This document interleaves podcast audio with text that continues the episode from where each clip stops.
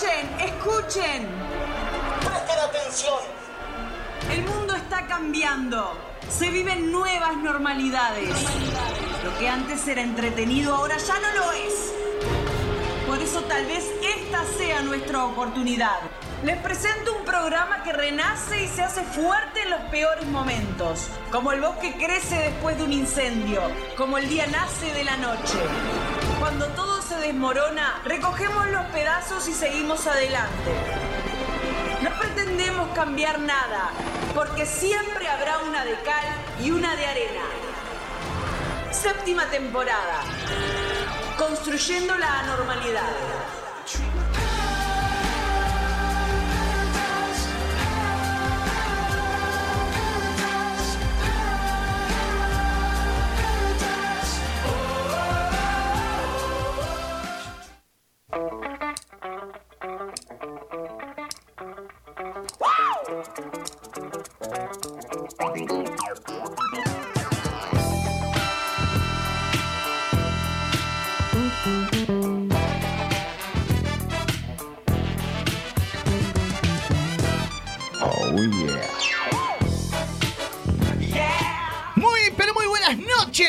Queridísimos radioyentes y radioyentas. Cuando son las 20 horas 23 minutos de este hermoso miércoles, damos inicio, damos comienzo a otra nueva edición de otro programón llamado Una de Cal. Y una de arena. Maybe it's the way that you carry yourself. Or maybe it's the way that you wear your hair. Me acompañan, nos acompañan los y las radioactivas y vamos a presentarlos a ellas. A mi derecha la tenemos a la señorita Romina Bruna. Hola, ¿qué tal? No me digas que te llevaron a Better Life. ¿Cómo estás? Bien, un poquito alterada. llegué, sí. No es común en ti. No, pero tuve una situación ahí un poco compleja antes de venir a la radio. ¿Querés y, Elecciones esto? universitarias. Ah. ¿Qué es esa basofia? Es, es lo malo de estudiar, ¿viste? Yo por eso le digo a mis hijos, nunca sigan la carrera. Y lo malo de estudiar cosas Fui- importantes, ¿no?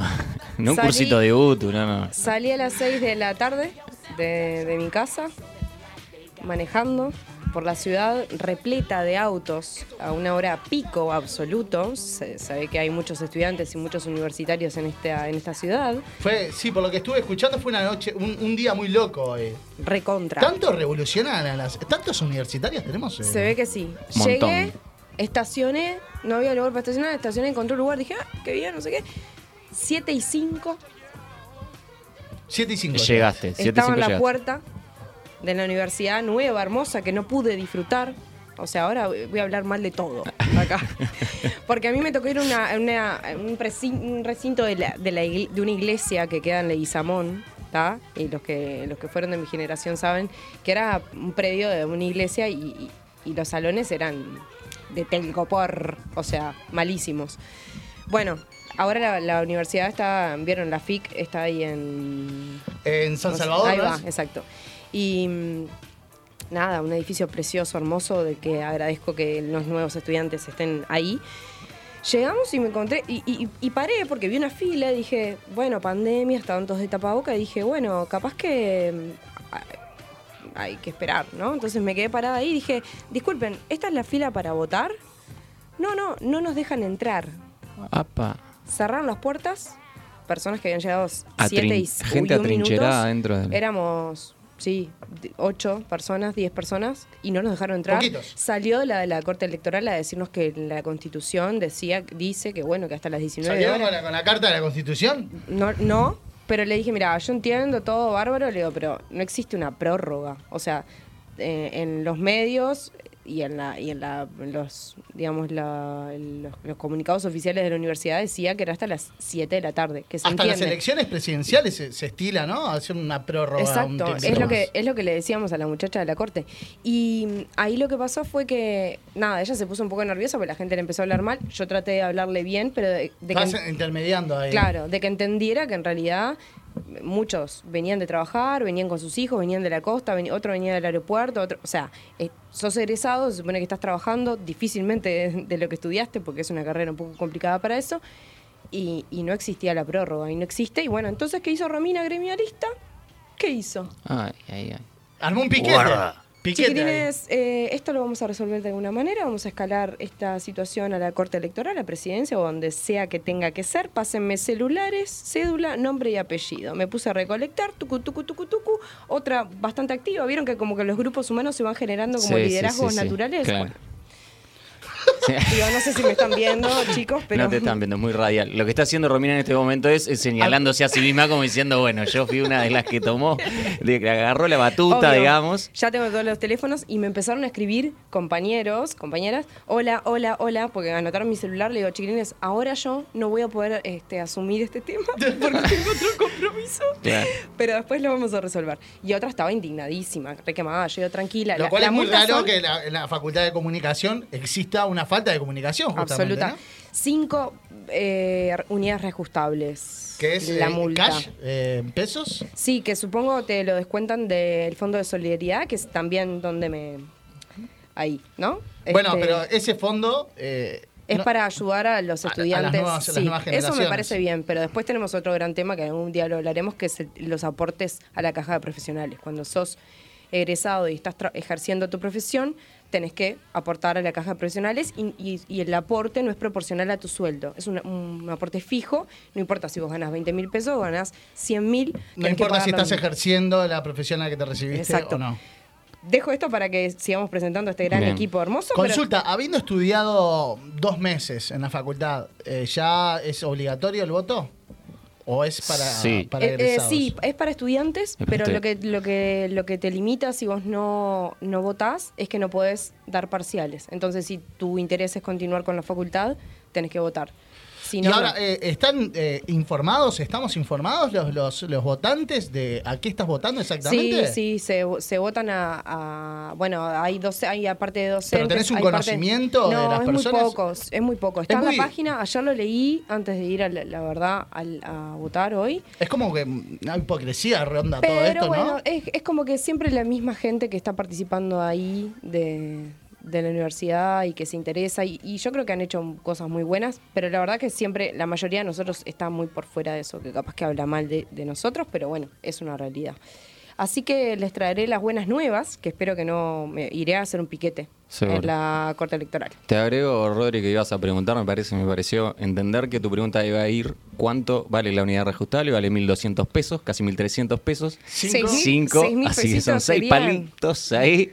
Así Sí. que piquetea fuerte, Romy, porque si no, Obvio que sí, yo tengo, me tengo toda la fe. Yo le dije, chiquilines, tranquilícense.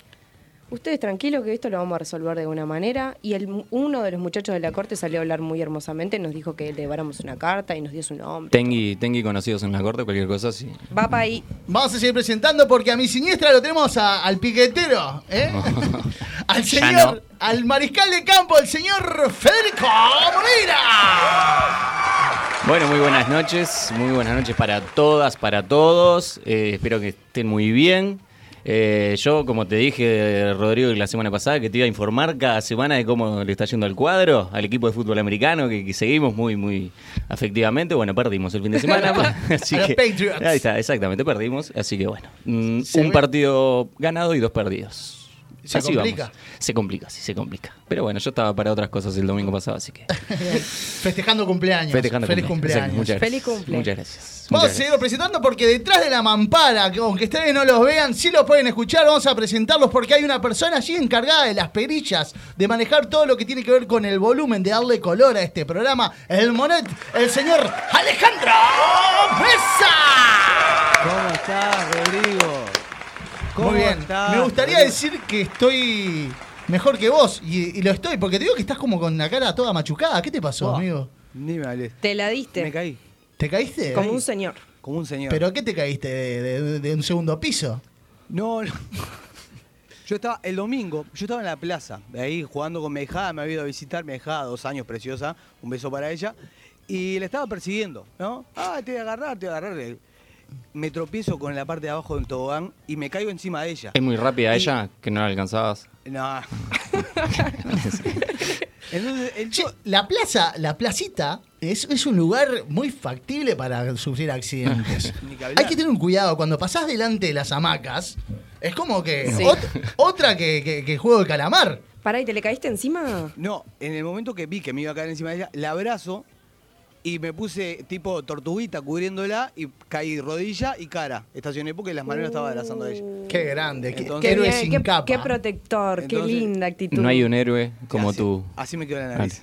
Así que después nos sacamos fotos, las subimos a redes y todo. ¿Sangraste? No. Sí, y mirá cómo tiene la cara. Yo no te vi demasiado, pero vi que subiste una historia de Instagram. Sí, sí, sí. Nota mental. Poner Bien, yo no recuerdo la última vez que me tropecé. ¿vos? ¿Ustedes recuerdan? Ay, sí, yo, eh, pa, yo me, caso, me paso cayendo. ¿Sí? Me reviento contra las cosas, sí. Me pasó una vez. eh, ¿Sos de disimular o, o no, lo me cago de risa. explícito? Bueno, el fin de semana me pasó que Lucía se cayó en la plaza ahí. eh, estábamos, fuimos al Vieron parque. la plaza de nuevo. Ojo la plaza. Se tropezó con una bici y me descotillé de la risa en el pasto. Por algo, en el- 20 por algo en el minutos. primer mundo no hay placitas. Me pasó una vez, iba con dos, con dos amigas a la Plaza Independencia y íbamos Otra a merendar. Eh, sí, es verdad, otra vez la plaza. Y había un cartel, eh, no sé si de pare, de no estacionar o de qué. Y yo venía hablando, tipo, mirándolas a ellas, caminando hacia adelante, mirándolas. la, de- la de crónica. y yo seguía No, mirando, yo no. Seguía mirando. Ojo, ojo el cartel. Venía pisteando mirando como un campeón. Y me la di, pero me la di toda. En la pera. Acá, de costado, y le digo, El pómulo. pelotuda, le digo, vos me estás. Ah, perdón, pero digo, vos me estás mirando. Y estás Avisa. viendo que yo me estoy No, acercando. no, esperanza. Pero me, me reí. ¿Cómo no? Se De avisa, sí. 18 al Ojo el cartel, obelisco. Romina. Tuquitis. De 18 al obelisco estuve llorando de la risa. Me da Ah, me mucha acabo de acordar Es la última vez que me da. tropecé. Pará, voy a decir esto. Cuando estoy triste o me pasa algo así medio, no sé qué, y me quiero distraer, yo miro bloopers YouTube. en YouTube. Ah, muy bueno. Se tropieza por gusto. Cuando está- Me acabo de acordar la última vez que me tropecé. Eh, me encuentro con un amigo, ¿viste cuando ta, lo saludas, te quedas hablando y después se siguen hablando a medida que se alejan? Sí, sí. Y bueno, no sé qué decir, eh, me doy vuelta y cuando doy dos pasos y había un auto estacionado y hasta el capó. contra el capó, así. Eh, El auto estaba estacionado, por cierto. Esa fue la última vez, ahora me Ay, qué acordé. divertido. César, la tuya fue hace poco. También vamos a presentarlo porque encargado de todo lo que tiene que ver con la imagen de este, que nos pueden ver por el canal eh, de YouTube de Mediarte, lo tenemos al pulpo manco, el señor César Rodríguez Guerra. ¡Sí, señora! ¡Sí, señor! Muy buenas noches a todos. Es cierto, hace muy poco tiempo me caí y fue una de las más vergonzosas de mi vida. Ay, contala. Eh, venía de salir de encontrarme con una muchacha, ocasionalmente, ¿no? Un, le- un león. Una tindereada. Una Touch cosa así, una cosa así, este, venía a encontrarme con ella. Tindereando como un campeón. Entonces, eh, en el momento en el que me despido, Plaza, Tres Cruces, afuera, en el momento en el que me despido, este, miro que vengo por Boulevard Artigas, ¿no? Y viene el 163 cerca. Guarda. Entonces, cálculo matemático, ¿no? Ómnibus que te servía. Velocidad promedio del humano, distancia, parada, coso, todo llego. Dije, me da. Porque el ómnibus pega una vueltita. En el momento, viste, cuando vos haces el desequilibrio para arrancar, que tirás el cuerpo hacia adelante y afirmás todo tu peso sobre algo. Bueno, fue sobre una botella de plástico. ¡Ah! Que patina la botella, ¿no? claro. Pero lo peor no fue eso, sino que di tipo 3, 4 pasos antes de caer, de los, de- antes de caer de los largos. Gente, gente, hora, Gente, hora del gente. día. hora del Pataleo día de ese. esto es Viernes importante. 8 de la noche. Uf, Muy cruces. indigno, muy No, indigno el pataleo ese. Hubiese caído de entrada increíble la era, era más digno que de reentrada. Seguro. 4 o 5 pasos en el aire, ¿no? Tirando Claro, acelerado, no, pasos, no, sí, no. ahogado, ahogado mal. No, Ahogado no. mal. Ahogado mal. ¿Te caíste al piso? Caigo, resbalo manos, todo pego en la mano, me abro la mano y viene una señora de como 65 años y me dice, Claro, estás bien, te ayudo a pararte. Y yo soy quien tiene que ayudarla a pararse usted, señora.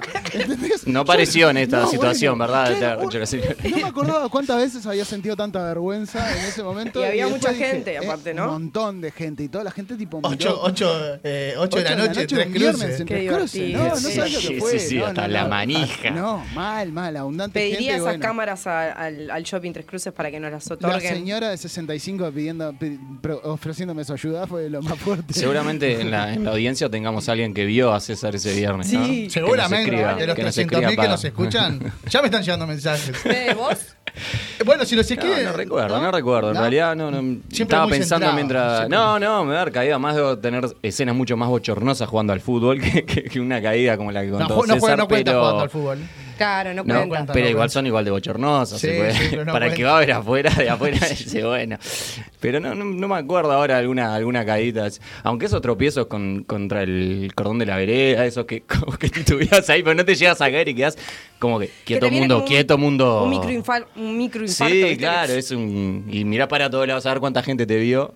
Esos igual están, están bastante de Menotti. Eh, una de las primeras veces que salí a bailar, esta, esta charla es improvisada, quiero decirle Sí, a la sí. gente, no estaba planeado.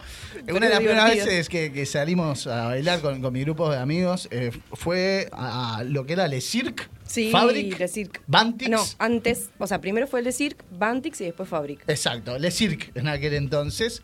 Hasta las manijas de gente en la puerta, ¿no? Mucha gente. Creo que era matiné.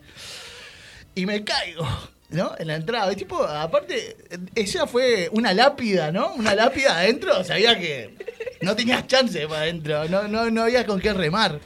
Olvídate de las lentas, olvídate de Sí. Chayanne y esas cosas.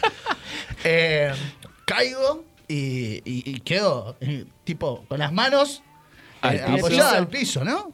Cuerpo. risas y yo se me cayó la plata, se me cayó la plata. Claro, ¿dónde está la plata? ¿Dónde está? Hay que disimular esas caídas. Cuando caes de rodillas, la- la siempre, siempre ¿eh? Sí. haciendo que buscas algo, ¿no? es una buena forma de ¿Qué? disimular. Porque caíste de rodillas. De rodillas, De y mano- rodillas y palmas, manos- al, al palmas piso. al piso. Bueno, y yo me ahí, en la situación, a, a buscar. Me resbalé en la puerta de un edificio muy importante. Eh, hacía, me, era un ¿Edificio día de de lluvia. sí, era, era un día de lluvia y entré por la puerta principal para no mojarme y hice el resbalón, el de la banana. Tipo, hice. Me fui para atrás, me reventé, o sea, me apoyé con la muñeca y claro, o sea, a mí me re da gracia, o sea, yo después me cagué de risa, pero al principio es como que medio que llorisqué, ¿viste? dije, dije tipo... Gemidito "Ay, mandaste". no sé el tipo de seguridad me dice, ¿querés que te lleve? ¿Querés que te lleve al noveno piso? Porque es donde están los médicos. En, en brazos, ¿no? Sí, por favor, llame en brazos. Sí, señor guardaespaldas. Después, Lleve. estuve- y no, y después sonaba otra vez, un Houston fin de de fondo. año, me caí por una escalera, en el, eh, comí la escalera con el coxis, me quedó dulce. como un traste arriba del traste, digamos. Me quedó un, Mm. un bulto gigante y después tenía que estar sentada con un almohadón porque me hice bosta. Eh, muy no te digo, no te- Yo- a ya te me dije la semana gracia, pasada, ¿no? sos La- una hereje anal. la- la- los, los tropiezos, ¿no? La desgracia ajena en ese sentido. Me da mucha gracia, a no me puedo aguantar. No, a mí yo No, tampoco. eh, exploto de risa. Yo también. Después me preocupo por la persona, Sí, pero en también. instante me río. Yo también. No importa edad. A no ser que vea sangre, capaz. Claro, capaz que el golpe a veces se puede ver muy violento y capaz que no, te- no es la Uh, primera. capaz o sea, que se te va- uh. normalmente las caídas son, son, son graciosas, ¿no? Son- A no ser una caída de un cuarto quinto piso. Eso ya no. Así capaz. que ya saben, gente, eh, mucho cuidado con las plazas. ¿Todo en orden por allí, doctores? Todo en orden. Eh, bueno, continuemos. Eh, ¿Están al tanto de lo que está pasando en Palmas, en España? ¿En Palmas? En Las Palmas. ¿En Las Ah, Palmas? Sí. Eh, ¿lo, del, ¿Lo del volcán? Lo del volcán. Sí. ¿Vieron que continúa haciendo erupción? Sí. Eh, Sí, sí. Yo pensé que es la primera vez que escucho tanta actividad, ¿no? Como que uno cuando escuchaba una, eh, de una- un volcán activo era cosa de una noche, un día, La un rato. del día, dos días después y, y ta. chau. Y Mm. ahora como que sigue escupiendo fuego el dragón. Parece que sí. Parece que el hombre le, le quedaron cosas por sacar adentro, ¿no? Y no solamente está expulsando por, por la boca, digamos, sino que está por, por deba- como que por debajo también. Y ahora está eh, emanando una lava más fluida, que es más peligrosa Sí. porque tiene, Es más rápida. es más rápida, transcurren más cantidad de metros por segundo. Las imágenes, ahora estoy viendo por Twitter, son... Vi alguna imagen de que de, de la lava llegando al agua. Muy. no sé. Había una preocupación bastante importante en, en los científicos porque eh, al, al- al entrar en contacto la lava en el agua generaba unos gases tóxicos. Sí, claro. Que yo pensé que era vapor, nomás digo fuego, agua, calor, coso, vapor y, y ta, y no pasa nada. Pero no, aparentemente tiene Y- un impacto ambiental importante. Y los Eh, materiales que debe tener el volcán, digamos, o sea, no es fuego. no, es, fue- sé, no es fueguito. es como- de, no es fueguito La- como más un asadito. campamento. Si pueden, googleen eh, la nave espacial Galileo que captó el momento de erupción del volcán eh, desde la luna de Júpiter. Se ve, es impresionante. O sea, no- es, Eso es la luna de Júpiter. es increíble. Sí. No es la Tierra. En la erupción del volcán, dice. Bueno, debe ser una foto satelital, supongo. Imagino que sí. Bueno, esto, eh, in- increíble la, la velocidad y, bueno, la gente ya... Creo que estaban alquilando balcones, como, se dice, como hacen en las llamadas. Qué horrible. En Sí. las ciudades vecinas. eh, Se- para ver esto como si fuera un espectáculo. Se tomó para el lado turístico Se tomó la por el lado situación un poco, ¿no? Y alquilaban balcones. ¿Qué Mm, opinan ustedes? Sí, ¿Están había gente que fue a hacer, que fue a hacer turismo de. ¿Cómo es? Turismo salvaje, me sale ahora, pero no es la palabra. ¿Turismo aventura? Turismo, tipo turismo aventura, Horrible. claro, a ver, la, presenciar la situación de la erupción ahí in situ, digamos. Este, y bueno, yo qué sé. Si, si querían hacer una moneda, hicieron una monedita con eso, parece también. Cómo el ser humano siempre saca, ¿no? Un poquito de, Rédito, de rédito de estas cosas. sí. Eh, bien, Eh, ¿ustedes están dispuestas y dispuestos a, a- a- porque vieron que es un, es un problema que, que surge en muchos lugares llamados paraísos turísticos, ¿no? Se me ocurre ahora Miami, por ejemplo, eh, donde es- azotado... ¡Miami! Miami, Donde es azotado constantemente con huracanes y demás. Eh, ¿Ustedes están dispuestos a, a- a vivir eh, algo de esto? En lugares que estén propensos al desastre o sea, natural, irían, digamos, irían- ¿no? irían a un, a un lugar, a, un, a hacer turismo, a pesar de, de estar bajo amenaza de algún desastre, eh, desastre ambiental. Hacer turismo, hacer turismo capaz que sí. Sí, claro. Vivir ahí, No. yo no. Yo tampoco. Eh, no, no. Yo que sé, preferiría evitar. Digo, si nací ahí y, y bueno, no, no tengo los medios o las posibilidades para, para irme de la zona o no sé, o ta, tengo un arraigo con el lugar, bueno, ponele. Pero decidir desde acá, desde mi situación de vivir, de ser un montevideano más, ir a vivir a un lugar que ¿No lo es pondrías en la propenso a balanza? estas cosas. No, sacás No, pasaje. al contrario, lo, lo pondría en la balanza y me pesaría bastante. Pesaría ir. bastante. Pero eh, para ir a hacer turismo, Para no ir para a hacer vivir. turismo, sí, capaz que sí. No, eh, no No, pesa para, tanto. para eh, ta, decía para vivir, ¿no? Para vivir Bien. la vida. Para ir a hacer turismo, Para sí. ir a hacer turismo, sí, Te puede ser, yo qué sé, que en claro. esos días en no va a tres pasar o cuatro nada. días, claro. No, no, no me va a, a anunciados- erupcionar el volcán. ¿Son anunciados con anticipación? Algunos sí. Y sí, en Chile, por tifones ejemplo, o hay, cosas. hay alarmas. Bueno, en Estados Unidos también. Bueno, el la terremoto, claro, el terremoto no, no te lo bueno. anuncian mucho antes. Está, pero la gente está preparada. Nosotros en, en este programa hablamos de los prepares, que acá en Uruguay hay bastantes también, que nada, la gente ya sabe, hay- en Estados Unidos, yo eso es algo que todavía no logro entender, cómo tienen casas de madera y no sé qué, se les hacen bosta y empiezan de cero. O sea, debe ser agotador eso, no saber, estar como siempre a la merced de, del Bueno, pero el gobierno subvenciona, ¿verdad? Sí, Eh, subvenciona. Sí, sí, sí, Sí.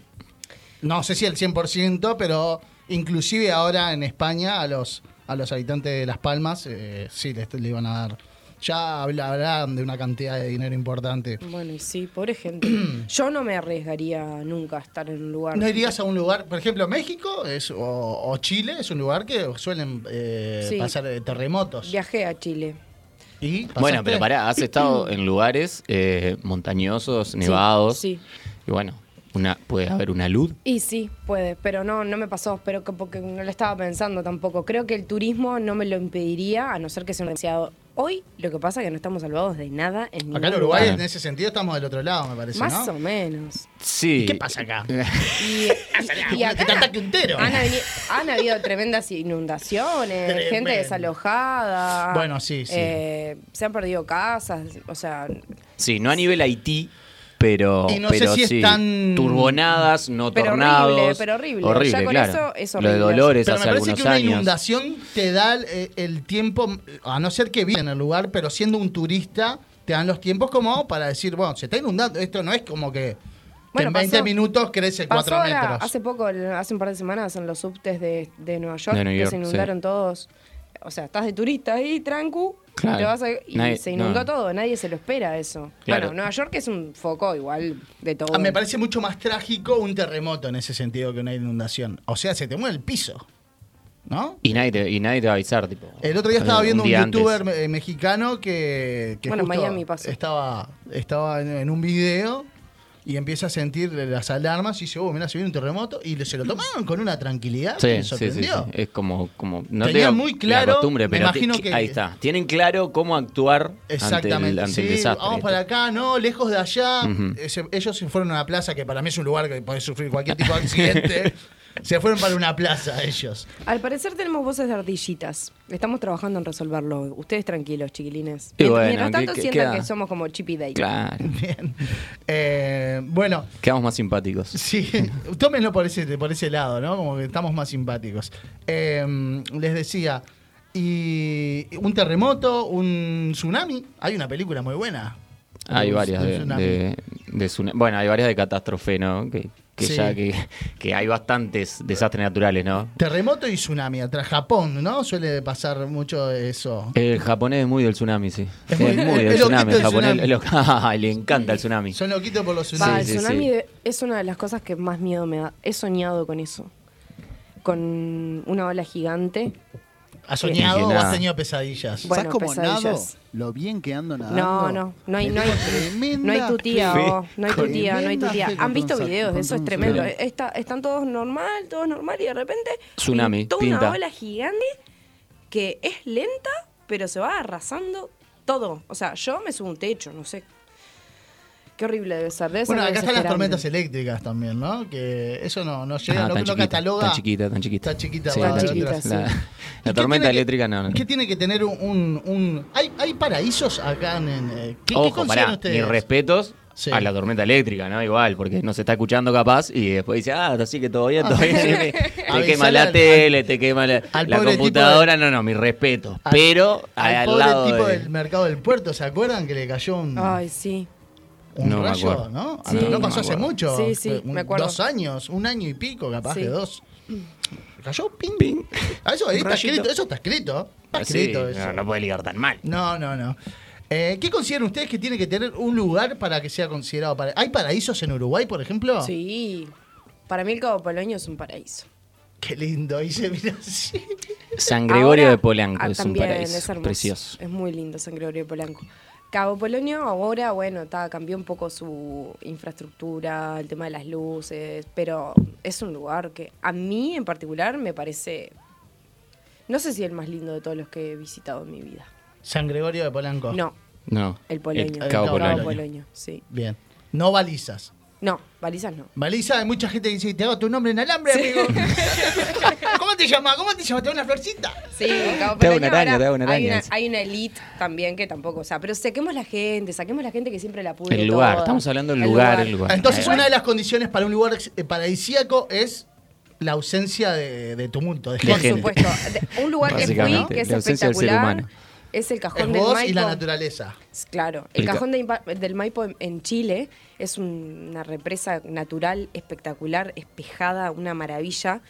Cuando yo estaba obnubilada por aquella situación con los Andes, o sea, una cosa magistral y eso que a mí me gusta la playa, o sea, yo no soy como mucho de ese de, ese ese, paisaje. paisaje. pero era te dejaba te dejaba boquiabierto de verdad y había llega un ómnibus con brasileros, música, garotas, asado, haciendo quilombo, ensuciando y ahí es cuando yo me indigné, dije, malditos humanos, loco. Paraíso, empezaste a pedir entonces estamos todos de acuerdo que el paraíso implica ausencia de, de- de personas. Sí, sí, Vos, check. de repente, no sé si solo, sola o con alguna otra persona o algunas otras y más nadie. ¿No les gusta ir a la playa y cuando no hay un alma en la playa están solos en la Sí. playa? ¿No es una linda Claro. sensación? Sí, mucho mejor que cuando tenés Y una Cabo persona tiene un poco 20 eso. centímetros. San Gregorio Polanco, ¿qué nos encontramos en San Gregorio Polanco? Eh, verde, verde de, de-. Calma. calma, el mucha lugar, el lugar en realidad está. Lo que pasa es que ahí ya estamos hablando de, de- de la parte no natural. El, el pueblo, la ciudad en sí es, es preciosa, es muy pintoresca. Sí. Además tenés, tenés mar, tenés verde, tenés. O sea, yo qué sé. Cuando digo verde me refiero a, a pradera. a- Bien, a Villa lugares. Serrana.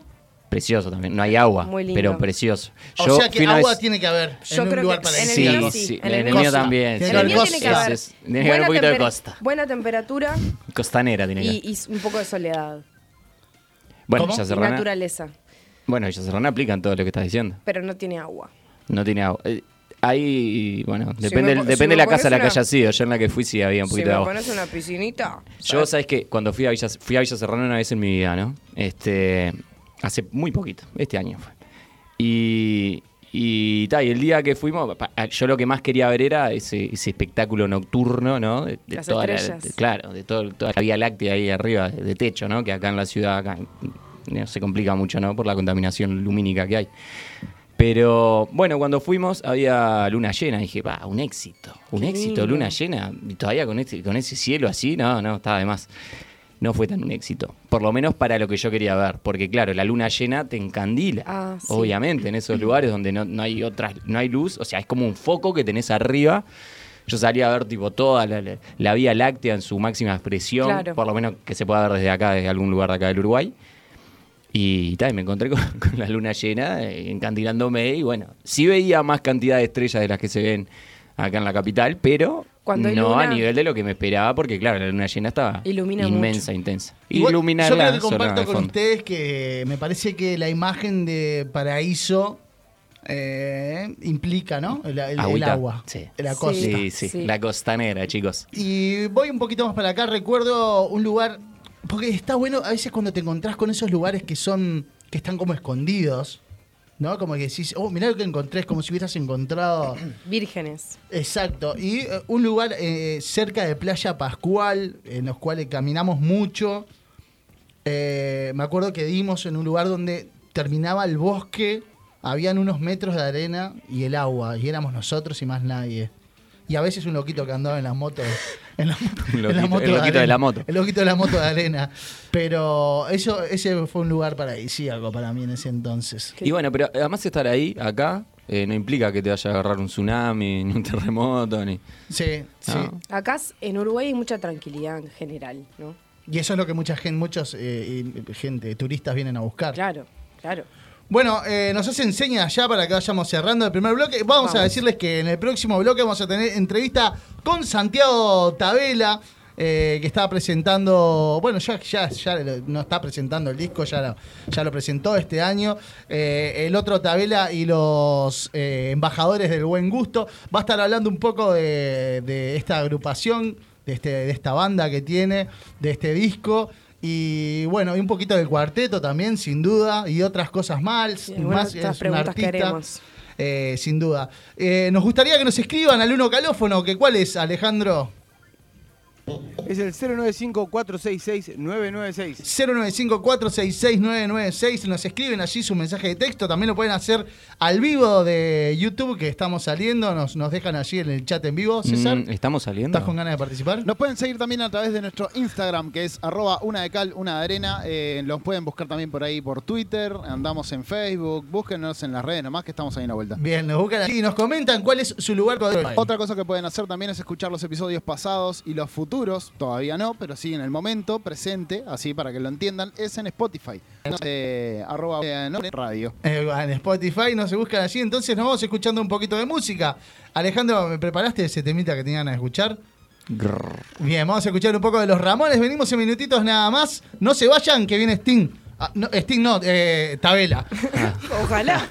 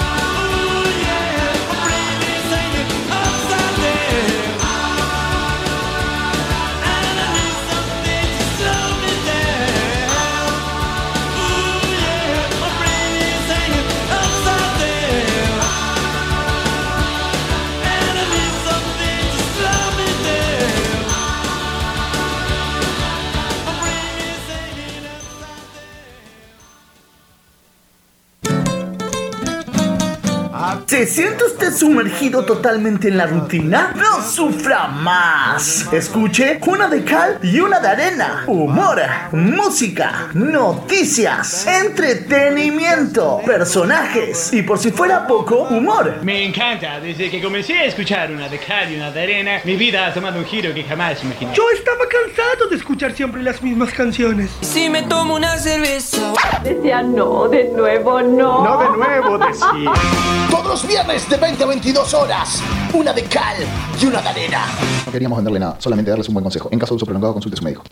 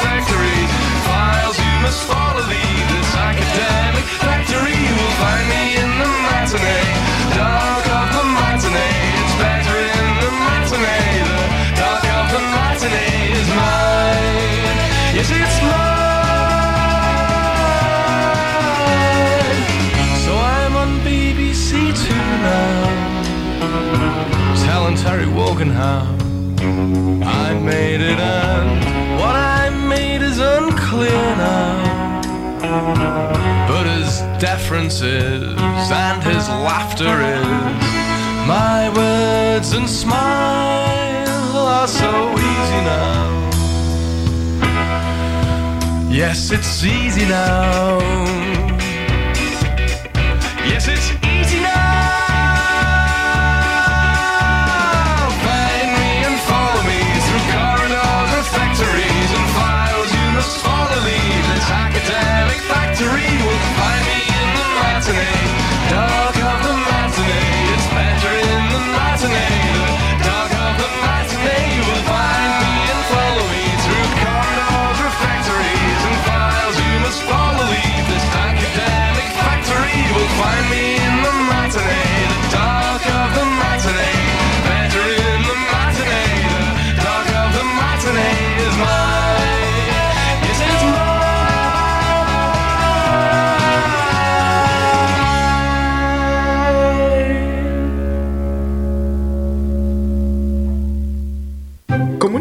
nosotros a través del 095-466-996. El primero se fue volando. El segundo, seguro le disfrutás más. Segundo bloque de una de cal y una de arena.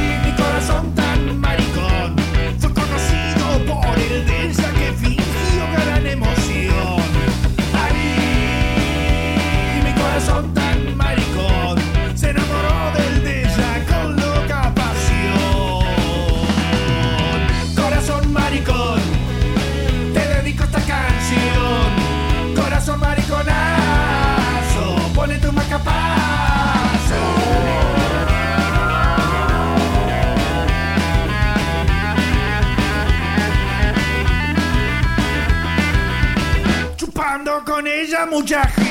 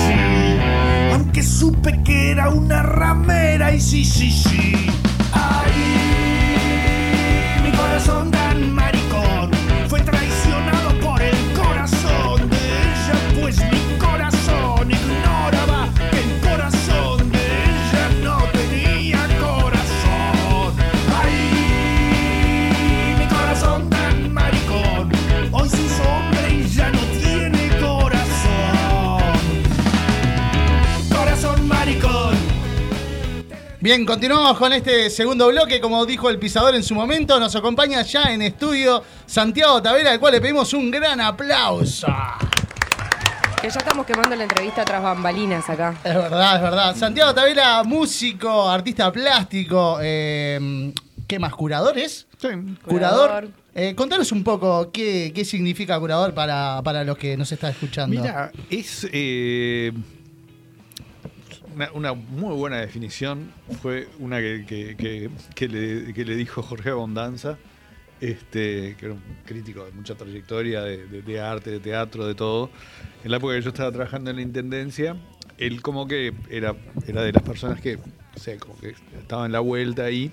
Este, y me acuerdo que un día estábamos ahí y una de las que trabajaba, una señora que trabajaba en comunicación, en la parte de comunicación, de eso, que era amorosa, Rosita, le dice, "Pero Jorge, ¿qué es un curador? Dice, Rosita, es el que organiza la exposición. Claro. Básicamente era. Bien. Chao. Claridad meridiana. ¿Y qué implica organizar una Y exposición? lo que pasa es que implica muchas cosas, claro. Depende del tema al que esté dirigida la exposición también. ¿Sabes se- qué? No, mira, yo por ejemplo últimamente de últimamente estoy como bastante reacio a- a- a- al tema de los temas. ¿no? Al tema de la tematización, de decir, ay, vamos a trabajar sobre este, la, la situación de. No, Que no nada Traigan- sesgue, que nada sesgue. Exactamente. Que Porque libre. sí, sí, yo creo que en, en el arte hoy en día es- eso es una cosa que está haciendo mucha falta. Sí. Este, está haciendo falta, eh, ¿cómo te puedo decir? Espontaneidad en el. No es espontaneidad, es como, como búsqueda y cuando decís, ah, está, es esto. ¿No? Pero no ir con un programa, ¿no? Es decir, cuando decís, bueno, ta, voy a tener que trabajar sobre la. Este, no sé, ponerle masculinidades. Claro, No sé, claro. Estamos sesgados, siempre la academia hace mucho eso, ¿no? En Sí, las sí, sí, sí, universidades tenemos tenemos Claro, ese chip sí, sí, sí. metido. Y además, ¿sabes que no, es un, no es un tema que, tiene, que tenga que ver con Uruguay ni nada por el estilo. Es una cosa que viene muy de, de- de las, de las- sobre todo de las universidades norteamericanas. Este, viene, mucho esa cuestión de, no sé, como de, de, de- de- de predeterminarte los, eh, para qué lado tenés que hacer. Y, eh, ¿cómo te puedo decir? Y hay una cosa, hay una, una cosa que conquistó el arte, eh, am- digamos, en di- distintas artes en distintos momentos, pero por ejemplo con las artes visuales se, se da claramente a mediados del siglo XIX, que es como una especie de autonomía, de decir, bueno, nosotros hacemos lo que sea, ¿no? Previo a eso, los artistas, vos no, no se te ocurría ponerte a pintar un cuadro a ver qué pasaba. Venía alguien y te encargaba. Claro. ¿no? Y, a- y a- de alguna manera yo lo, yo lo que veo es que la tematización es una especie de vuelta al encargo, ¿no? Y yo no sé si, no- si se puede... Pasa un poco con la música también. Bueno, con la- sí, sí, sí, sí, sí, sí, sí, sí. Eh, Yo lo veo, yo lo veo como que pasa en, en todas las artes, este, y que es como renunciar a algo que ganaste, ¿no? Sí. Es, como, es como que yo siempre, así poniéndome psicobolche, diría, este, ¿vos renunciarías a las ocho horas y que sean las que sean y te pagan igual lo mismo que por las ocho? No. Siempre y cuando sean son menos. No, no, no, no, no, no, no, no. Siempre van a ser más. Claro, no. Flexibilización, yo qué sé. Sí, sí, sí, sí. Siempre van a ser más. ¿no? Este, Lo que pasa ahí es también, me parece, que el, el otorgarte una temática y sesgarte a un tema Mm. para, para expresarte, ya sea en la música, en el arte, en cualquier arte, es que mm, cuando no lo tenés, o al menos a mí, en mi humilde experiencia me sucede, cuando no lo tenés, eh, estás en blanco. Es como, está, estás abierto a todo, ¿no? Y te puede Ujú. suceder todo, estás, estás permeable Claro. a todo. Sí, sí, sí, sí, sí, sí, sí. Y eso es como otro trabajo de construcción. Claro. Igual, eh, es decir, yo creo que se- se- se puede sobrevivir al encargo, porque digamos, todos los artistas, yo que sé, del Renacimiento, de- del Barroco, de todo eso, todos trabajaban por encargo. Claro. Pero era como, vos veías como los tipos trascendían eso, ¿no? Yo lo que veo ahora es como que, no en todo, digo, porque tengo, tengo artistas que veo que son interesantes, pero por ejemplo, en, en esta última década, acá en Uruguay, eh, capaz que me como alguno, pero vi tres artistas que yo dije, chau, estos surgi- surgidos en ese momento, ¿no? Dije, mira, esto Es interesante. está bueno, ¿no? Y después sacando cuenta, dije, che, en 10 años, tres, Es poco. qué poco, ¿no? Este, porque dicen, no, pero y fulano, no, pero fulano está haciendo cosas desde el 2004. Ay, Mengano, desde el 95. Claro, no me emergentes, ¿no? decís Claro. Sí, que de repente no son jóvenes, pero son nuevos en, en el mundo de- en el mundo del arte uruguayo, ¿no? Claro. Este, y creo que tiene que ver un poco con eso. Este, me, me parece que, hay- que estamos como en una época de, de crisis creativa. ¿no? Este, también otra, ¿Estás otra hablando de, de- a nivel nacional o...? No, no, no, eh, pero para mí es una cuestión internacional. Y no solamente hablando de, la- de los llamémosle. artes, de las artes visuales, sino no, también... No, no, no, no, ves como, como, como tengo la tengo la desgracia de, de- jugar en varias canchas, me doy cuenta, este, y no me deprimo, porque yo, yo creo que las crisis son buenas, ¿no? Bueno, Einstein dijo, ¿no? Que las crisis también despiertan otras... Claro, sí, y los chinos dicen que las crisis son una oportunidad, yo qué sé, no sé, hacer un De virus. reinventarse. Claro, reinventar un virus, no sé. Por ejemplo. Por él, eh. El artista, el artista no necesita un poco de, de estas crisis. para- Yo creo que sí, yo creo que sí. Pero estamos en el periodo en donde todavía están saliendo pocos artistas. Hablando un poco Se de, necesita de- más crisis. Claro, de sí, la, de la crisis artística, ¿esto sos de, de pensar de repente que, que- de los que piensan que, que el rock and roll está muriendo? Hablamos con Sí. Santiago Tabela, bajista de Los Sí, sí, Tontos, bajista de, cuarteto de- de del Nos. cuarteto, ¿verdad? Eh, Cantante de, Otto Tabela. En Otto Tabela no toco nada. Otro Tabela y te, te sacaste... Me, este, me descolgué todo. ¿Tuviste que para, para explorar un poco más el canto o...? No, sabes que en realidad venía pasando una cosa con el cuarteto. Cuando yo cantaba, eh, cuando en los shows del cuarteto, cuando yo cantaba mis canciones, las cantaba, las cantaba sin tocar nada. Cuando la, cuando arranqué con con otro tabela, eh, primero arranqué con la guitarrita, entonces está, arranqué solo, este, y estaba con la guitarra porque no, no iba a hacer un show solo a capela, iba a hacer un bole. Este, con la guitarrita era ya bastante denso. Este, y después se fue sumando gente. Y en determinado momento, pero yo seguía haciendo una especie de guitarra, ¿no? Primero fuimos un trío, pero después entró otro guitarrista más, ¿no? Como para hacer una primera guitarra, ¿no? Pues yo soy como medio básico con la guitarrita, ¿no?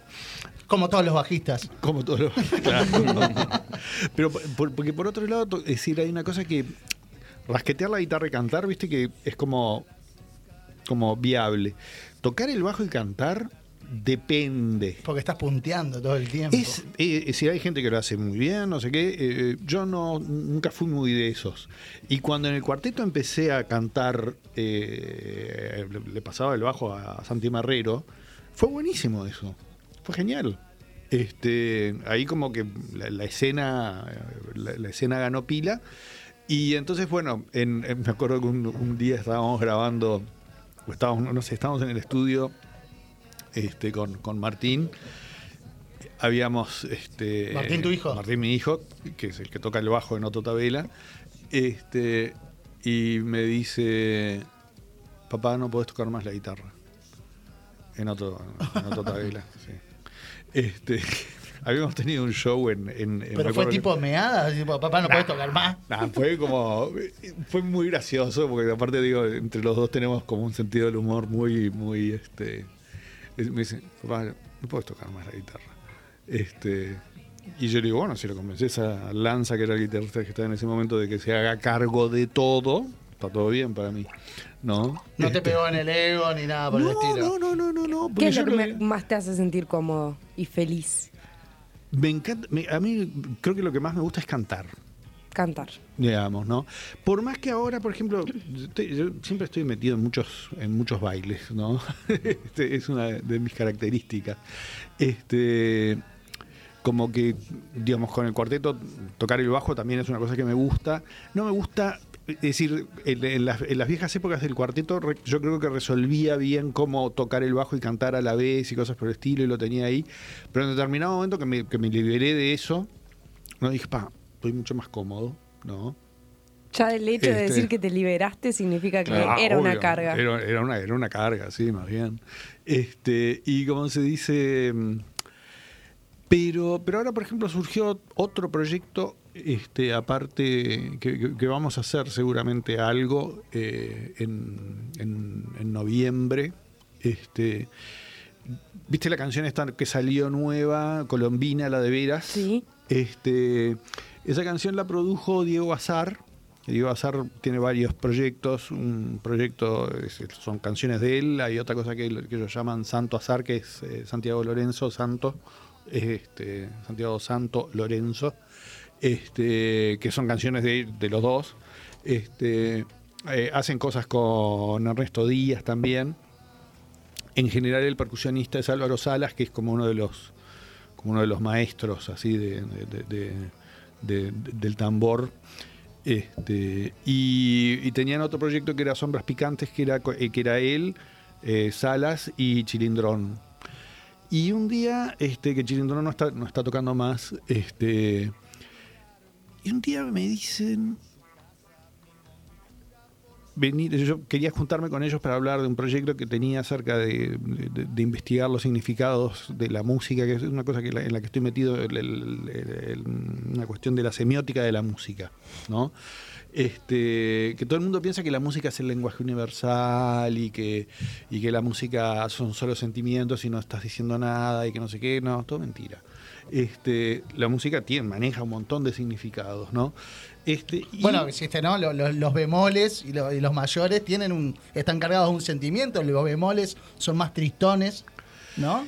Eh, ¿Sabes qué? Eh, hay- algo, de, hay algo de eso de que lo mayor y lo menor es como más alegre, más triste, pero igual es bastante más complicada la cosa. Ah, si yo fui a lo, bas- a lo que uno más o menos Claro, no, no, no, por eso, por eso. Pero yo me puse a leer varios libros de, de un musicólogo muy interesante, Philip Tagg, este, que me los había recomendado Corión hace 35 años y, y dije, "Mm, pandemia, no tengo nada que hacer. Capaz que es el momento. No, es que aparte, en esa época, por ejemplo, los libros estaban en inglés.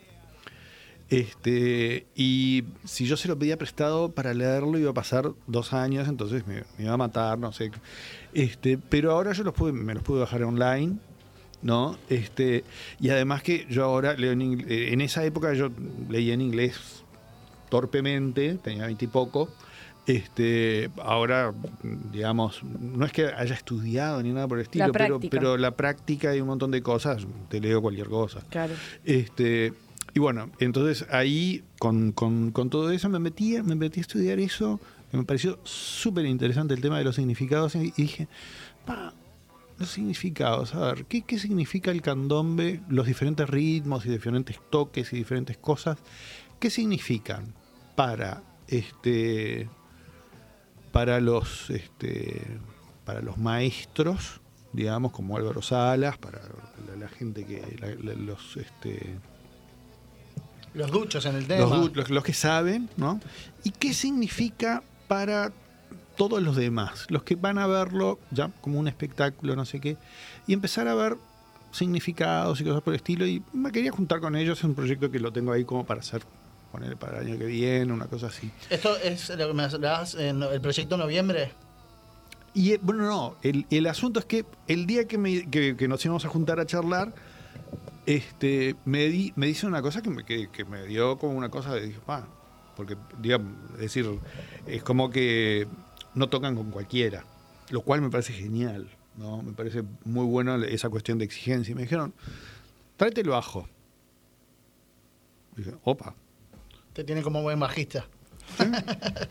Este, entonces, eh, a ver, bueno, lo llevé y estuvimos tocando y, fue, fue genial. Digo, yo con Diego ya tenía mucho más contacto, él, me, me- junaba, pero Álvaro yo no lo, lo, había visto tocar en vivo y es capo, ¿no? Pero era alguien que me generaba como respeto y, ojo, mirá, capaz que dice, vos, ah, toca, toca bien, no sé. Sí, Pero a mí eso es una cosa, yo, a, a mí me gustan los, los maestros de la los maestros de veras que te dicen, no, Que te llamen la atención. Claro, sí, Escuché sí. en alguna No, es que- entrevista por allí que, que trabajás eh, en, el, en- en el grupo con guionistas, con guionistas no, pero con escritores, justamente para que te, te llamen la atención, te digan, no, por acá no. Claro, este, yo, yo creo que, digamos, el trabajo siempre está bueno tener interlocutores en tu trabajo. El- yo creo que el artista que, que crea todo solito y lo lleva ahí y tiene y, y lo prese- y lo y dice bueno vamos a hacer esto no sé qué y el productor hace lo que quería hacer el artista y le, le- no, no sé como que como que no no, no, no- opina mucho y el producto es ese y ya está me parece que se pierden muchas cosas, ¿no? Este, a mí me interesa siempre la- tener un- una, ¿cómo te puedo decir? Una interlocución y, y doy pie. Me doy cuenta que con, que con la banda, por ejemplo, que son mucho más jóvenes que yo, de repente les da cosa Decirte decirme alguna algo. cosa, ¿no? Pero yo hago todo lo posible para que, para que lo hagan. Necesitas. Claro. Sí, por este, el aporte de valor de otro, Claro. independientemente Sí, sí, sí, sí, sí, sí, sí. del famoso o no famoso. El- es como- el, este, con, con Diego, por ejemplo, sí, es, de- es como de mi misma escuela. Entonces, como cuando, cuando vio Colombina, me dijo, pa, las otras canciones que me mostraste no estaban tan buenas como esta. Yo quiero producirte esta. ¿no? Es decir, fue como muy franco. Este, Porque esta pero- canción la, la presentaste hace muy poco. Sí, la presenté en Magnolio. Este, el video salió la semana pasada. Está por fuera del disco bien clarito. Claro, sí, sí, sí, salió después porque, claro, bien clarito lo íbamos a presentar en abril y se, se fue todo, se cerró todo, ¿no? Entonces lo, lo terminamos presentando en septiembre y en el medio grabamos otra canción más. Que Este, no la incluyeron. que no, no, no, está. En realidad los que los que compran el los que compran el disco de bien clarito, que no es un disco, en realidad. Es, un, es una cajita que tiene ilustraciones Es con una las letras, es una. co- como todas las cosas que hace el Maca. Este. eh, tiene todas las canciones y tiene, tiene un código de bajada. ¿No? Y yo en el código de bajada ese, en, en- en la carpeta esa le metí colombina porque está, ya está, está bien. es como Bien. este, Eh, vuelvo a la pregunta que, te hice hace un ratito. ¿Qué pensás de- del rock y la etapa que está pasando ahora? ¿Está muriendo? ¿Está en terapia intensiva? Eh, Yo creo que hay una, hay una cosa. O el arte, capaz que yo te menciono el rock y, y lo que me querés expresar es el arte en general. Claro, no, mira, yo creo que la canción es algo que yo creo que va a so- sobrevivir siempre, ¿no? Es algo que tiene, ¿cómo te puedo decir? Tiene demasiado tiempo, ¿no? Eh, junto al, ser humano. Yo creo que el, nacimiento de... Yo siempre como que veo que la música nació... Como que todas las artes nacieron todas como muy... muy este, Ensambladas. ensambladas. Y que luego fueron tomando cada una su, su, su- su- su lugar, ¿no? Pero si vos ves lo que son las, las- lo- lo- los- muchas cuestiones fundacionales de las literaturas, ¿no? Este, la, la- la Odisea son está, está dividido en cantos y se supone que, había- que, que- que iba un señor este, ciego cantando por diferentes ciudades, este, que lo llevaba la hija de la mano. Este, ¿Lo que- dice Homero? no, de Edipo. Edipo. Edipo. Este, Edipo Rey. eh, eh, no, era Homero, era Homero.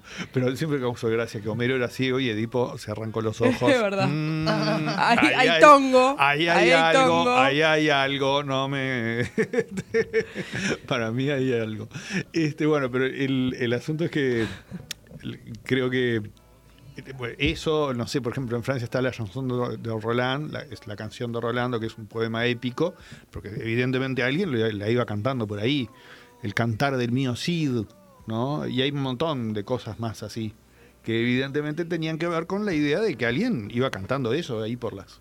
Por, por, por, por los burgos y entonces no, le tiraron unas monedas ahí, no sé. Como- ¿Y la este, industria no está haciendo daño a todo eso, a todas las artes en general? Pienso, por ejemplo, en el arte cinematográfico. Y ahora hace Mm, poco, por ejemplo, sí. vi, vi una película de, de los Avengers, los Avengers, no, una de estas. Es- ¿Cómo cómo es la de Zack Snyder? La Liga de la Justicia. Que hizo, hizo dos versiones. Una que se la arreglaron los productores, le metieron mano e hicieron una versión que no, no dio con la talla, a nadie le gustó básicamente, pero le hicieron apta para todo público, moralmente correcta, otro montón de cosas. Y la versión del director era otra. Sí, sí, sí. Que al final fue mucho más fiel a la historia en general. Y pienso que eso pasa mucho también con la música en general. Que la industria mete tanta mano. Sí, yo no sé si es que. No es que metan mano. Es más una cuestión, te diría, curatorial, de elección. ¿no? Eso eh, también viene por el curador, también decís. Claro, porque ¿qué pasa? Vos ves cualquier sello importante, cualquier eh, casa cinematográfica importante, cosas por el estilo, se meten solamente en, en- en- en asuntos seguros, en ex- llamémosle éxitos seguros. Claro, lo que saben que va a funcionar. Lo que saben que va a funcionar. No, no en investigar lo nuevo. No, en lugar a lo no, no- nuevo, no se- capaz. claro, no, no se gastan en de- eh, decir, si, si ven que hay alguien que, que- que- que- que tiene como un interés artístico en la cosa, y- pero que no saben si eso va a funcionar o no va a funcionar, no, eso no, no, no. Eh, Yo pienso que mm, si, digamos, eh, para lo que es la industria hoy en día, si cayeran a casas, a, digamos, a, ¿cómo es que se dice? Productoras cinematográficas este, o a sellos musicales, eh, gente como Bob Dylan, como Leonard Cohen, como Tom Jobim, como, no sé, mo- un montón de gente, ¿no? Si viniera con esas canciones que, con las cuales arrancaron, este... ¿No les darían les entrada, decís? No, de ninguna manera. ¿Y ves que el artista actualmente está yendo por esos caminos? O sea, que elige ir por ahí porque sabe que, vende, no, que la depe- segura. Depende. Hay, yo veo que hay cosas que son interesantes y que son muy marginales, ¿no? Y que después hay cosas que lo, lo que es muy mainstream Claro. es muy previsible. Claro. ¿No? Es muy previsible. Este. Tal, este es un, pro- eso es un proceso, te- yo te diría que es un proceso que como que de alguna manera se viene dando desde los ochentas, con altibajos. Pero ahora estamos en la etapa de, así, de, de- de- de- de- de- de- digamos... el- Que se quiere vender, vender, consumir, consumir, vender. y sí, sí, sí, sí, sí, básicamente es así. Es decir, es como un proceso que se fue dando, pero que ahora es, es el, el momento en el que es, es más exagerado, Claro. ¿no? Y este, y ves que los artistas más interesantes, no, tienen, están ahí, ta- ta- ta- ta- llegan, ¿no? Eh, llegan a algo, pero los que pegan y tienen billones y cosas por el estilo, son, son ¿cómo te puedo decir? Van por determinados lugares Preestablecidos. preestablecidos. Este, y lo, lo triste es que, eh, digamos, E inclusive hay, disculpa que te corte, hay, hay un, creo que hay un, un productor suizo, creo que es, que le escribe a... no, el- un sueco. el sueco es, Claro, que le escribe bueno. a todas las estrellas de pop. Bueno, es el mismo tipo, es una tipo- máquina de hacer hits. Es, brutal, es buenísimo y es, muy bueno, ¿no? Este, no es tan previsible. Yo me acuerdo que vi un videito de una vez en YouTube que dice, "Vos, to- eh, ¿por qué todo el mundo está haciendo todo esto? Porque piensan que, esto- a, a lo que iba es esto, ¿no? Eh, la, la gente como que de alguna manera pi- que tiene la creencia de que, claro, si yo hago las cosas así, medio Va así, muy va a funcionar. Pero de 200, de, de, de, de, de, dos- de, de 2000 que hacen esa cancioncita con esos cuatro acordes, ¿no? Hay uno que la pega. ¿No? Entonces, este, es como una. Incluso este, Max Martin, me parece que se llama, este, hacían un análisis y decían. ¿En cuántas canciones usa esto? ¿No? Esta Este, sucesión de acordes, ¿no? Claro, había, no sé, había salido un video hace un tiempo antes que decía cuatro acordes que están matando a la música, que no sé qué. No la están matando porque no, no, es decir, eh, Claro. no, no es eso. Y dice, y dice, ¿cuántas veces los usó Max Martin? Y dice, eh, y, y tiene, ponerle no sé cuántos hits, ¿no? Y dice, en dos o tres, ¿no? ¿Cuántas veces lo usaron los Beatles? ¿No? En canciones de autoría de los Beatles, ¿no? Porque había varias que- que- canciones de- que no eran de los Beatles, que tocaban los Beatles, que usaban eso, de- que, era, que, son los acordes del- de, la era entre, entre el rockabilly y el rock pop de los Beatles y cosas por el estilo, la- las cosas que hacía Phil Spector y cosas así. Y dice, los Beatles, ¿cuán- cuánto- ¿cuántas veces Muchas. lo usaron? No, Ninguna. pocas. Pocas también. Pocas, pocas. Lo usaban a veces, ¿no? Este, y, lo que yo una cosa, una de las cosas que a mí me parece genial de los Beatles justamente es, es la, la variedad de, de cosas. Vos te pones a escuchar eh, cómo, cómo encaraban todo lo, todo lo que hacían y siempre estaban buscando cosas diferentes. ¿no? Siempre estaban, no sé, y te, busca, te, te pones a hilar fino, incluso en los, en los primeros discos que parecen muy básicos, son increíbles y tienen un montón de sorpresas. Yo me acuerdo que nosotros empezamos tocando las canciones de los Beatles con, con, Robertito y con Ricky, ¿no? Este, y las sacábamos medio así nomás. Y un buen día, Carlitos, un amigo, este, el padre trajo de Estados Unidos el libro de las transcripciones de las canciones de los Beatles. ¿No? Las letras, digamos. No, las letras con los, Los con acordes. mu- los acordes y las partituras. Las partituras no entendíamos nada, pero, las- pero tenía los, la- la- la- los acordes, ¿viste? Sí. La- la- las rayitas así con los sí, puntitos. sí. de que- Y empezamos a ver eso. y- No eran tan básicos. Y decía, estábamos tocando todo mal. Estaba todo mal lo que estábamos haciendo. Claro, pues lo hacían oído. A mal oído.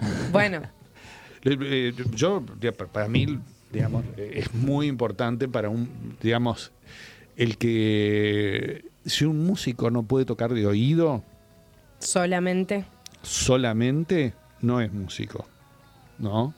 Este, Fuertes declaraciones. Fuertes declaraciones. Sí, sí, sí, sí. sí. Esta, esta inquietud, eh, y por salirte un poco de, de la- de lo que pide la industria y demás, ¿es producto o, o es producto de esta inquietud eh, otro tabela y los Y sí, embajadores de buen aparte sí, gusto? claro, sí, sí, sí. Y muchas otras cosas, porque yo, digamos, toda la vida me pasé, eh, digamos, en... Ahora dentro del, dentro del mundo de las artes visuales hay una, una especie de, ¿cómo te podría decir? De, de regularización y de cosas que hay que hacer y que no sé qué, que yo básicamente nunca hice, ¿no? Porque de repente se juntaba varios artistas por un tema, no era que les decía, che, hagan esto, sino que veía que había varios artistas que estaban trabajando sobre algo, y le decía, che, vamos a hacer una cosa, porque ya que están todos medios en, la- en esta sintonía, me parecía interesante, ¿no? Este, pero, pero veo que esa situación se da en, se da- se da- en muchas cosas y, y yo lo que trato es de crearme espacios como de libertad, ¿no? Que los, De ahí- que como, como que los necesito. ¿De ahí surge eh, tu incursión un poquito en la cumbia? ¿O Eso estuvo siempre en realidad, porque yo creo que la primer, este, yo creo que ya en, en Emilio García había la canción de Aurorito era un merengue, ¿no? Y Ricky tenía una canción que era tipo un son, que era el gordo y el alfajor. Después en Canciones del Corazón había una cumbia que era este, siempre que escucho el cuarteto. Bueno, eso es el, el antiguo cuarteto, como que Claro. últimamente está un poco más y- encasillado. Y, dentro de. Mira que dentro Si de lo que estamos haciendo. No, claro. Pero no, pero, pero el, la- el- el tema del eclecticismo musical, yo creo que eso es algo que el cuarteto no ha perdido, ¿no? Porque yo qué sé, por ejemplo, en el disco anterior, Marioneta era, era una cumbia. ¿No? Sí, y está ahora también está el contrapunto. eh, Que eso, eso, eso era, una- era como una milonga. ¿no? Exacto, también. Que eso también es una cosa que siempre estuvo con nosotros, ¿no? Este, porque es como.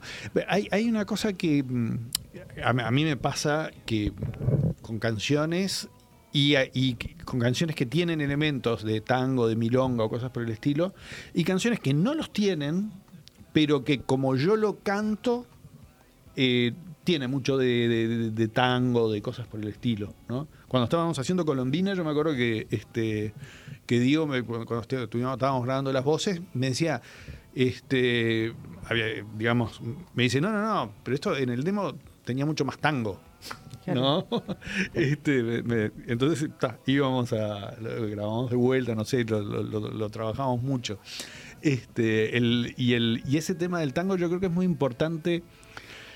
Porque nosotros nos olvidamos que en la primera mitad del siglo XX, Uruguay y Argentina eran los productores de una de las músicas más importantes que había en ese momento. Las músicas que, que había en ese momento que eran el, el tango, el jazz, eh, la canción francesa y después lo, lo que una, una cosa que aprendí hace poco que yo no sabía cómo porque tenía un nombre que era las canciones populares de, de, de- de lo que era la Europa Central llamémosle Alemania Europa del Norte eh, Austria todo eso.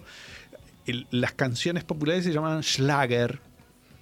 Este, Que son tipo- Tiene un término. que Yo quería- quería- quería decir hit, algo Claro. así como eso. Es decir, canciones Respecto- con onda. respecto Canciones- eso- una que sepamos La todos. que, la que pega. ¿Sabes qué? Me, me llama la atención. Hoy venía ahora al, al programa escuchando el disco.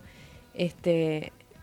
Haciendo que- último momento, Romina. haciendo los deberes. Pero bueno, dije, bueno, voy a escuchar el disco y voy a atender, porque a veces me, me pierdo en la música y no escucho la letra, a veces Me escucho pasa las dos cosas. constantemente. Entonces a veces traté de ponerle un poco más de foco porque iba tranquila manejando. Y, y veo que tenés un viaje con lo discursivo importante, o sea, noto... eh, bueno, está explícito el juego de palabras constante que haces. Hay, hay una canción que la anoté. El nombre es este. No le mire los dientes del. No, Al amor regalado no le mires el caballo. al amor regalado no le mires el caballo, me parece genial. Eh, y, y como con el significado, y hoy hablabas de la semiótica y el significado y el signo del significante y todo lo que tiene que ver, y, y- y también como buscar los conceptos. Ahora decías que descubriste un término que significaba hit. ¿Crees que tenés eh, Una adicción. a- una adicción con ese tema Absolutamente. y la usás como recurso? y sí. Sí, sí, sí, sí. Porque aparte ¿Pero incluso, por qué? ¿De dónde viene? ¿Qué es lo que te genera? ¿Por Yo qué? creo que viene, viene de. Para mí hay una cosa que tiene que ver con, con- lo artístico, con la producción artística, que tiene que ver con el juego, ¿no? Que tiene mucho que ver con la infancia, que tiene mucho que ver con recuperar al niño que juega, ¿no? Que juega con las palabras, que no sé qué, este.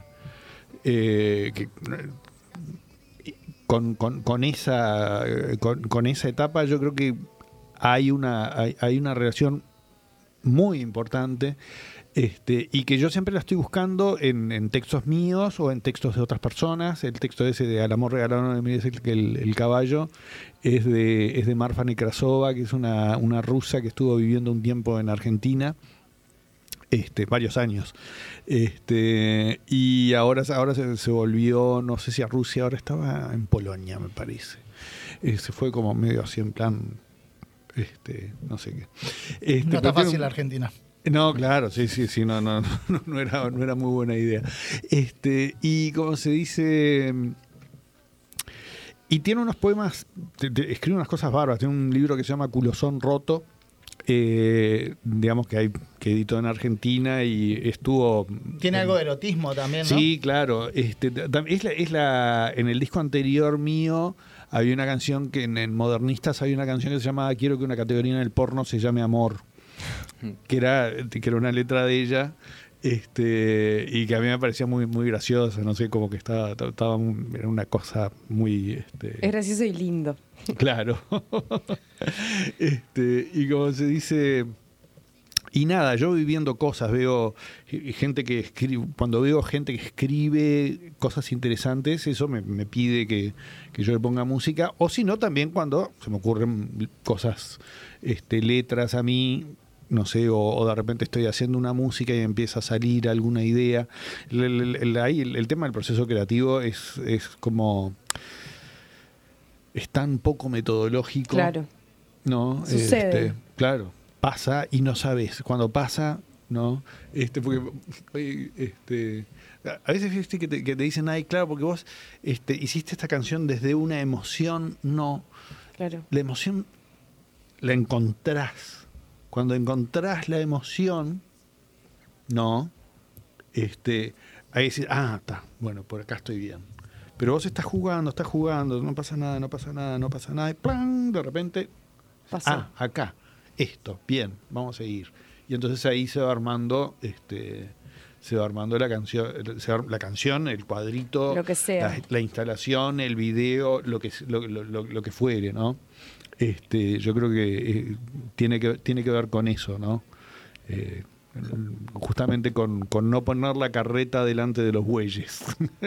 ¿Les parece si hacemos una pausita? Dale. Escuchamos, ¿Tenemos para escuchar Colombina por ahí? Me imagino que sí. Pensaba irme con Colombina, iba a poner en la pausa la canción que dijo Romina. Bueno, escuchamos Bueno. esa entonces. Dale. ¿El nombre de la canción cuál es? Al amor regalado no le mires el caballo. Ese es el título. Sí. Es increíble. Vamos escuchando ese tema entonces y venimos con la segunda parte de la entrevista. Una noche entera y chico Wii y me voy de parranda con las tales locas quilomberas, las tales locas quilomberas.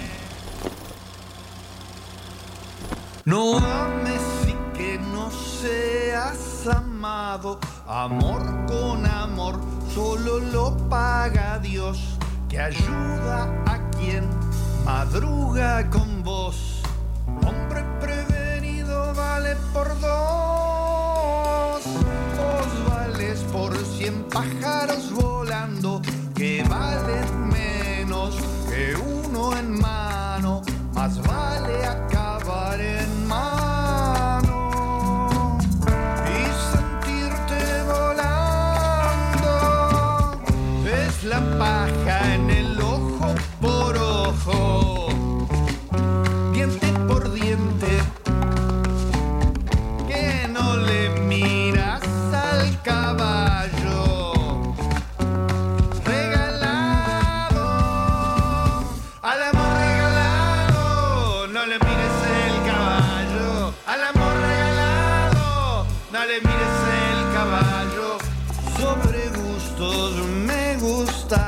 hay nada escrito.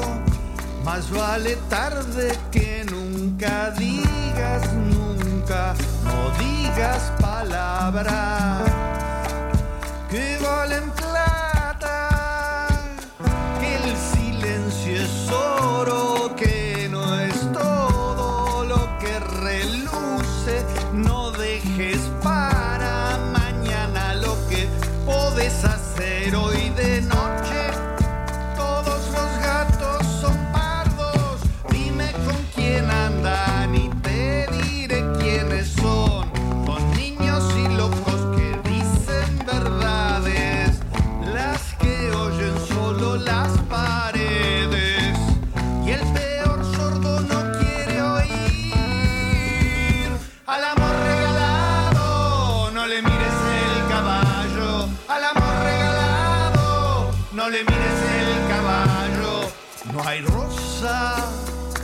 hay vida amorosa, sin espinas que sean como clavos, sacando otros clavos que una vez al año no hace daño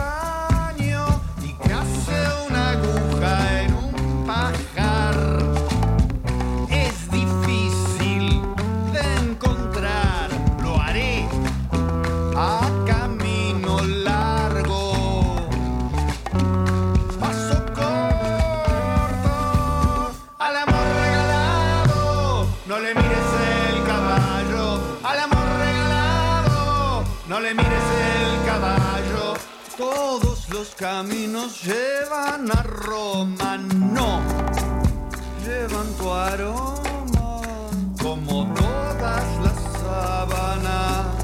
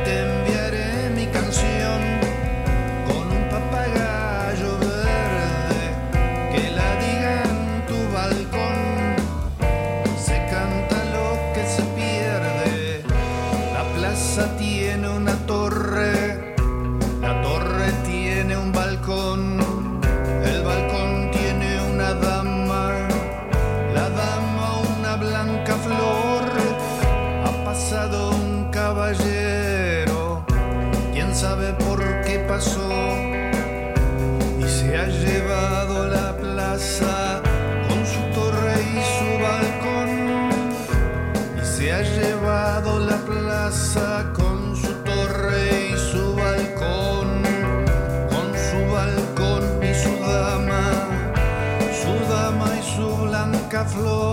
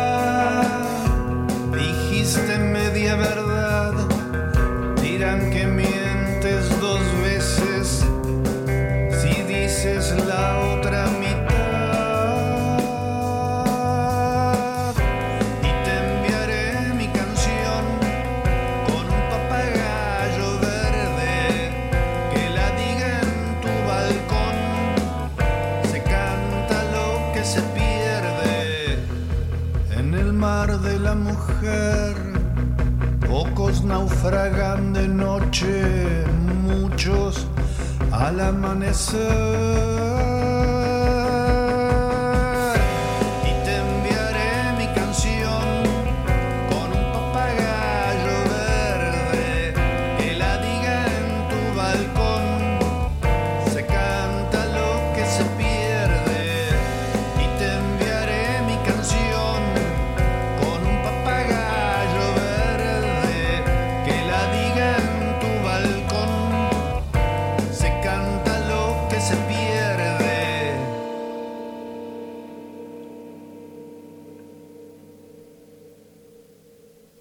Comunícate con nosotros a través del 095-466-996.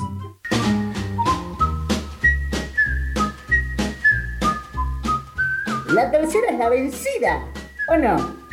Tercer bloque de una de cal y una de arena.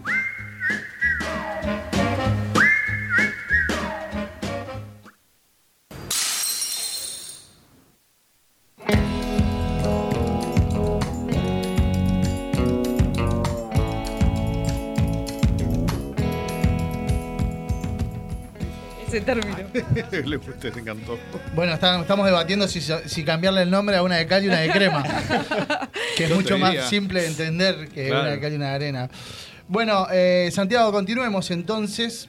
Em, ¿Por qué los embajadores del buen gusto?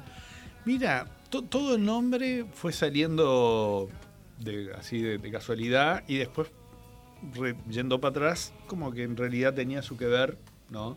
Este, otro Tabela, uno, de- uno decía, bueno, porque no es el mismo Tabela del Claro. cuarteto, pero en realidad soy el mismo, porque soy yo, no soy esquizofrénico ni nada por el estilo. Pero sí había una cosa que estaba en la que, que- que tenía muchas, mucho, muchas de las canciones que yo estaba haciendo en ese momento y que está bastante presente en muchas canciones de las que hago, este, que es la presencia del otro, ¿no?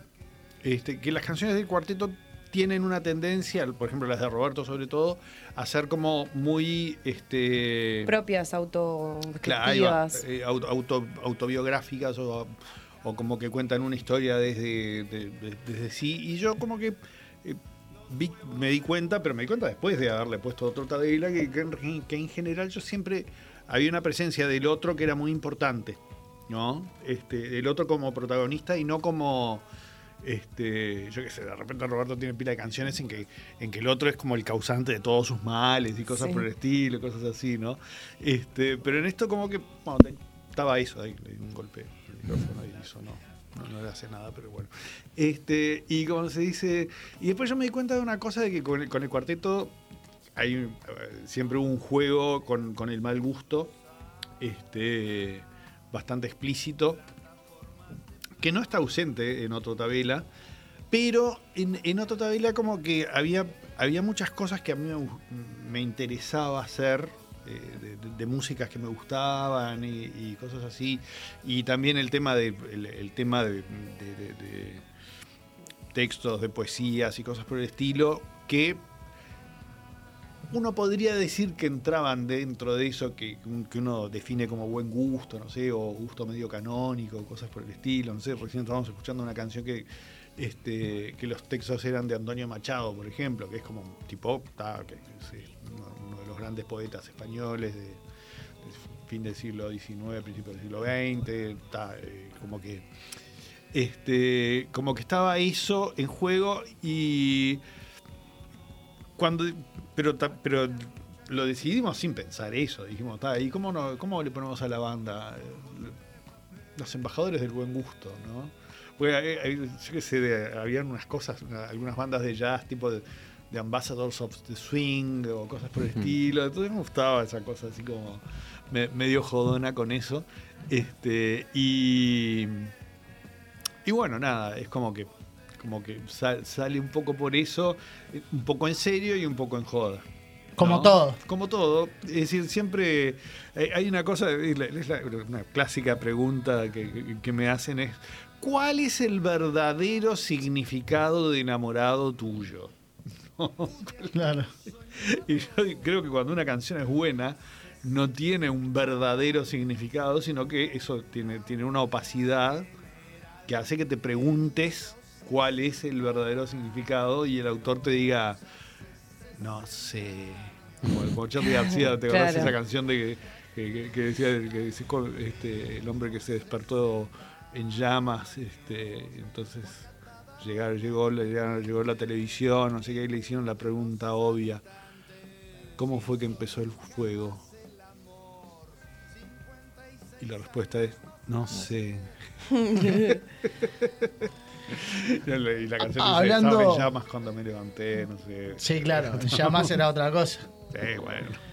Hablando un poco de, de- de las letras, eh, de la li- literalidad que hablaba Romina en el, en el episodio pasado, en el, en el bloque pasado, eh, hay algo que observamos en, en tus letras, sobre todo con, con otro tabela, y es eh, el uso de las metáforas, la no literalidad. Y, Claro. y, y me pregunto si es, es porque te gusta hacerlo, es porque buscas algo, es que, que buscas que el escucha piense un segundo, que se tome el trabajo de pensar qué quisiste decir, o no qué quisiste decir, sino qué es lo que la persona escuchó como el arte en general, que muchas veces... Sí, a mí, a mí lo que me interesa es cuando, cuando, cuando veo en un texto mío o de otro, ¿no? Eso que te decía, de una cierta opacidad, ¿no? Una cierta sorpresa, una cierta cuestión de decir, pero ¿qué es lo- acá nos está diciendo algo, pero no me doy mucha cuenta qué Claro. es, ¿no? Porque es que tenés algo, es- cuando pasa eso es que tenés algo para decir. Porque cuando entendés, cuando entendés todo, Está hecho, está es dicho. porque ya lo dijeron muchas veces. Claro. ¿No? Entonces no tiene interés. Hay una cuestión de interpretación Claro. y, y- Es y que es está más, abierta, ¿no? Uno a veces escucha una escuchás canción letras y, y- y sin haberla escuchado antes podés predecir lo que, vas a, lo que va a decir Sí, o, o cantarla o así. interpretás algo de una letra que en realidad para otro es otra cosa. Y son otras palabras y Pasa mucho significan otras cosas. con el, con el indio Solari, ¿no? Con, con- con- con los redondos, eso. A mí siempre me, me- siempre me llamó muchísimo la atención y me pareció algo, algo increíble. Este, Inclusive el arte también, ¿no? De rocambole, ahora que... Claro, pero no, pero sobre todo, sobre todo a, nivel de letras, siempre me pareció un tipo increíble como con un, con un lenguaje, eh, digamos, literario muy, muy refinado, ¿no? Era una cosa tan masiva. ¿No? Eso, eso es como, como decía, para, no sé, es decir, yo que sé, tipos así, Dylan, ponele, Leonard Cohen, Y, todavía, y- y- y todavía con de una forma de, de independiente, ¿no? Siempre produciéndose independientemente. Claro, y el tipo, y el tipo, yo, yo lo pongo, digamos, dentro de lo que es la cultura rioplatense, lo pongo, lo pongo a ese nivel, digamos, de, de- de cosas porque. De Dylan, de- decís de Cohen. Claro, eh, porque, digamos, no- no solo porque es muy bueno, ¿no? Este, sino porque además de eso, ¿no? Ese, ese problema que yo te digo que veo ahora, ¿no? Que las cosas que tienen un gran éxito y que son muy masivas y cosas por el estilo, son muy básicas, ¿no? Este, y el tipo llegaba a un público muy amplio, ¿no? Este, un público realmente muy popular, muy, muy.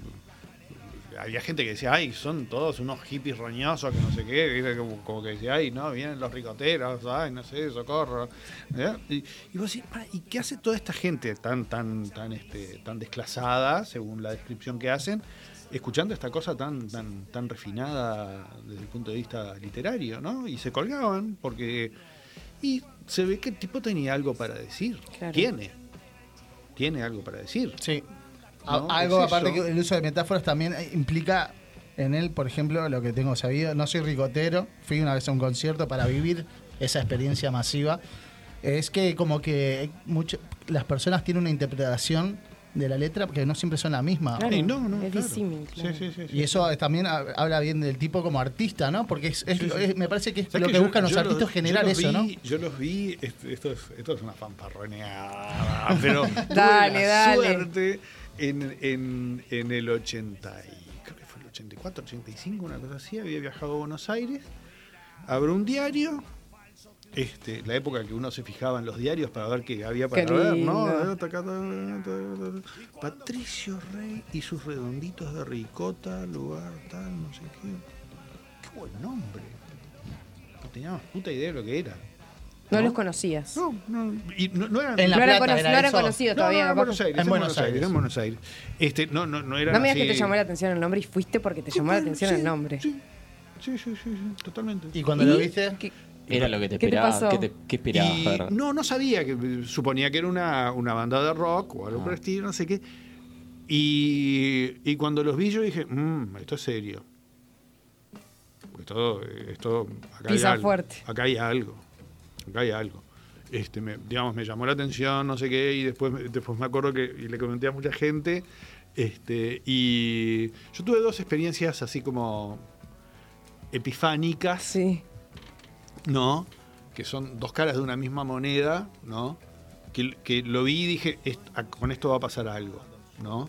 Una fue este que, que vi así a, a- a- a- a los redondos este, en, en un lugar como para 300 personas, hasta las manos, pero, pero en un lugar, un bar así medio... Claro, contenido, chico. Claro, un lugar eh, se llamaba El Depósito.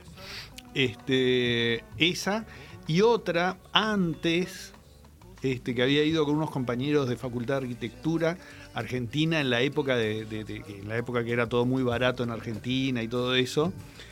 Y dijimos, "Ta, vamos, vamos a teatro de revistas, ¿no? Vamos a revistas. Este, y claro, el, teatro de revistas, viste que es como, hay de todo. Sí. ¿no? Este, y tenés vedettes y tenés humoristas y que no sé qué.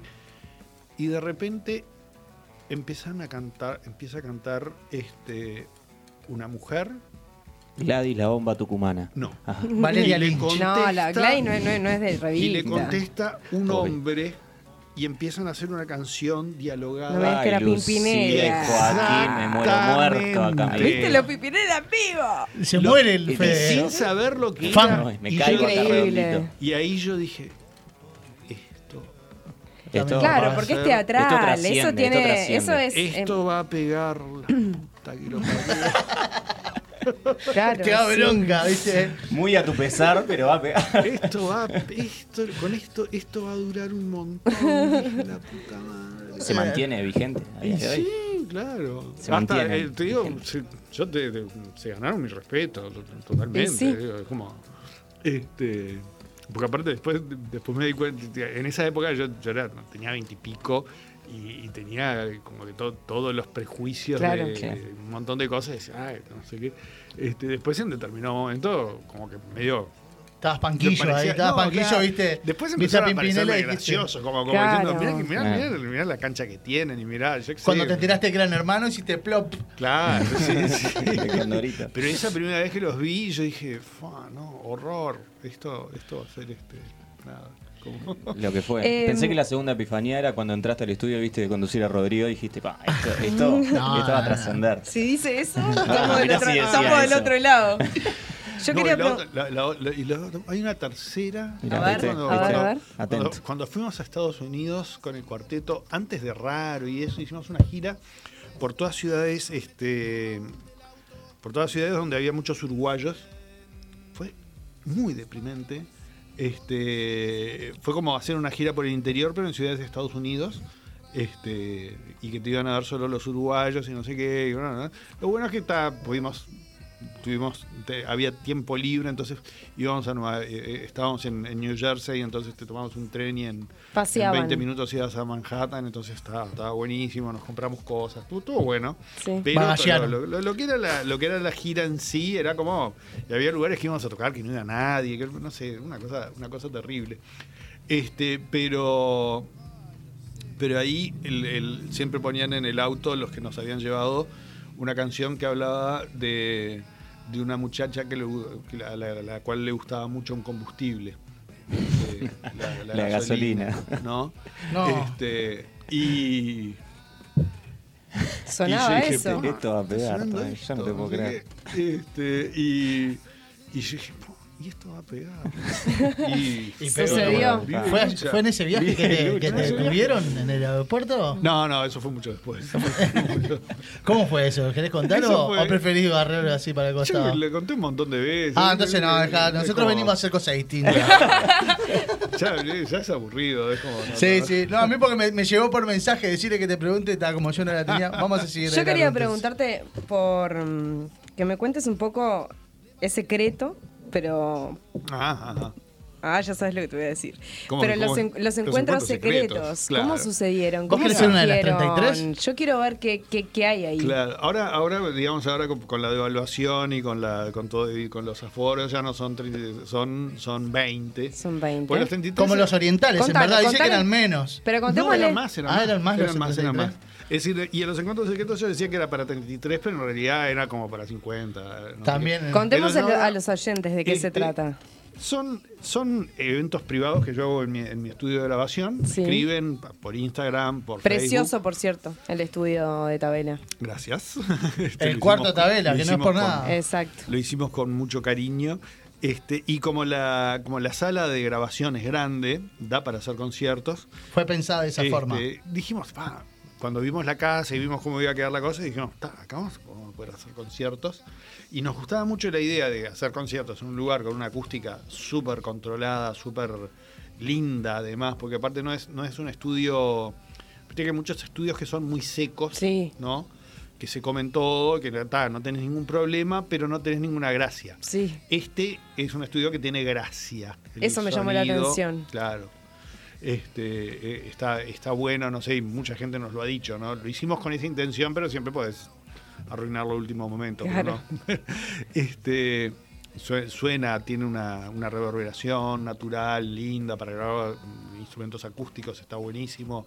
Para poner micrófonos ambiente y agarrar la cosa, está bárbara.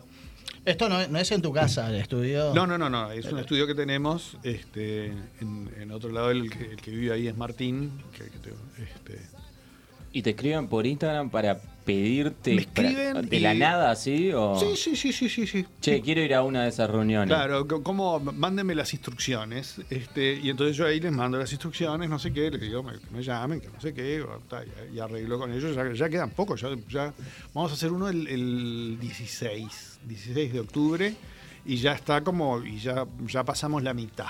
Y no es solo del día. música, hay a veces muestras. Sí, mira, vamos a. Siempre tenemos. este Bueno, ponele.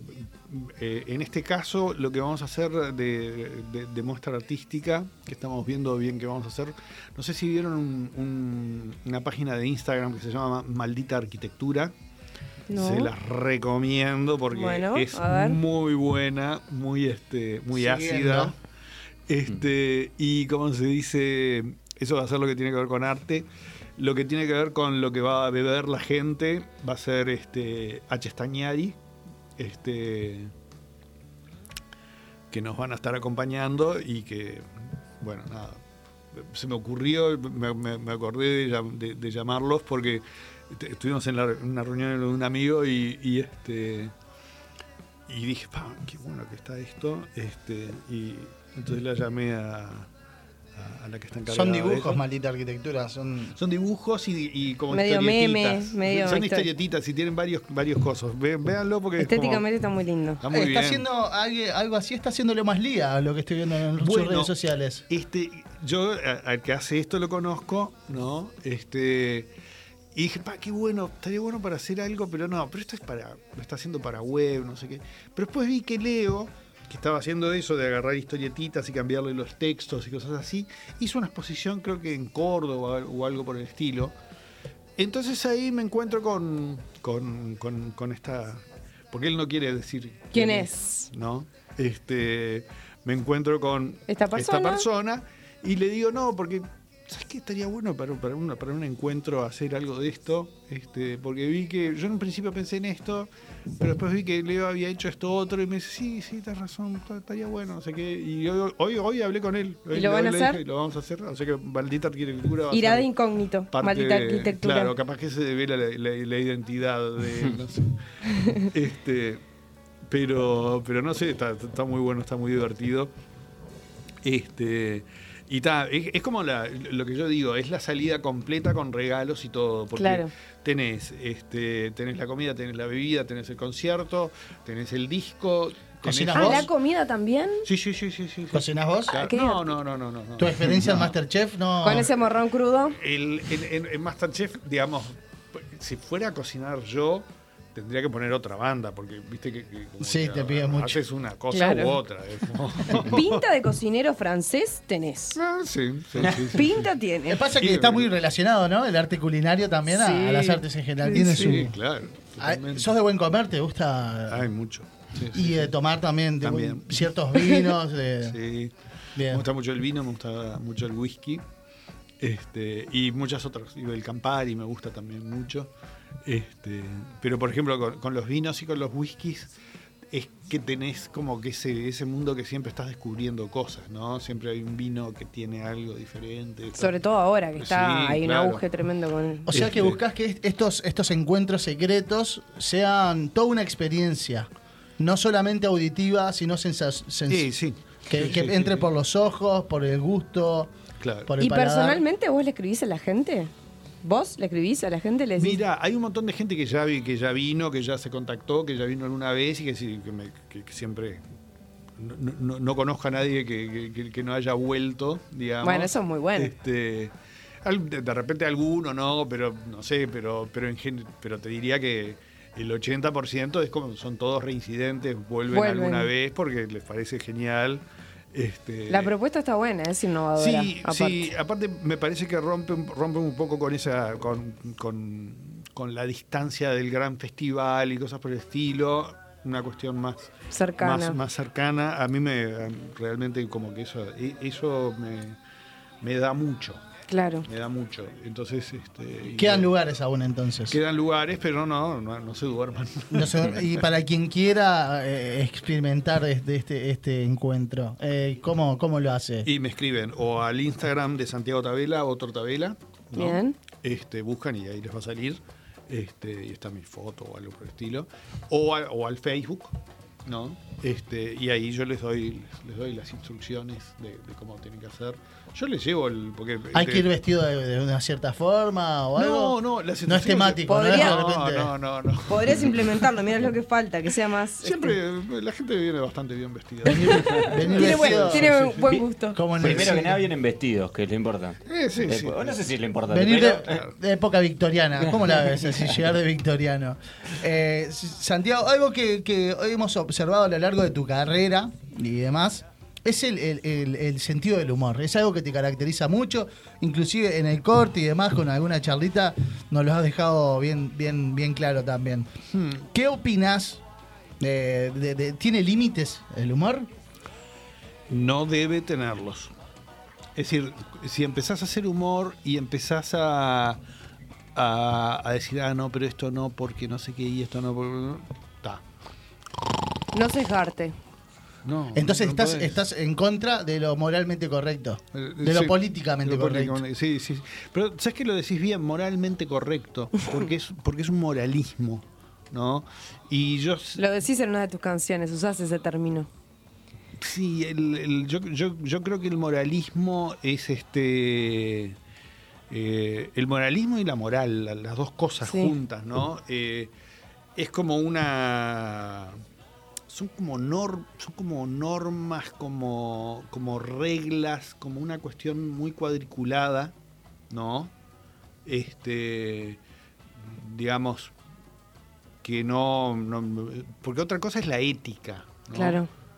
Eh, y yo creo que ahí hay, ahí hay una gran, ahí hay una diferencia muy, muy importante, ¿no? Yo, yo tengo una ética, por ejemplo, de una ética de que no me importa nada. No me importa nada en el sentido de no me importa nada del- en, en cuanto a las consecuencias de lo que, de lo que yo vaya a hacer. ¿No? Si yo Y de los ojos de la mirada del otro también, seguramente. Exacto, Porque si ahí no, está. no Sí, te sí, liberas sí, de la, la mirada del otro. Ponele, te- te- no, no sé, te, te pasan cosas si alguien te dice algo o, o te juzga por, por, por algo que me parece, ojo, me parece que está bien que la gente juzgue y que la gente dé su opinión y valore y diga esto está bien, esto está mal, no sé qué, ¿no? Pero yo, si estoy convencido de algo, ¿no? Y a alguien le parece horrible eso, ¿no? Lo voy a escuchar, ¿no? Pero si yo sigo convencido, sorry, pero Lo vas a seguir Claro. haciendo. lo voy a seguir Siempre haciendo. está con, eh, siempre está con eso no se jode. Siempre está- hay una que dice con eso no se jode. Con eso no Les se pasó jode. con Artigas, ¿no? Eh, Claro, sí, Claro. pero yo, yo, yo lo, que, lo, lo que tenía planteado justamente, lo que pensaba con respecto a esa canción, ¿no? Era que no, no existe el con eso no se jode. Claro. ¿no?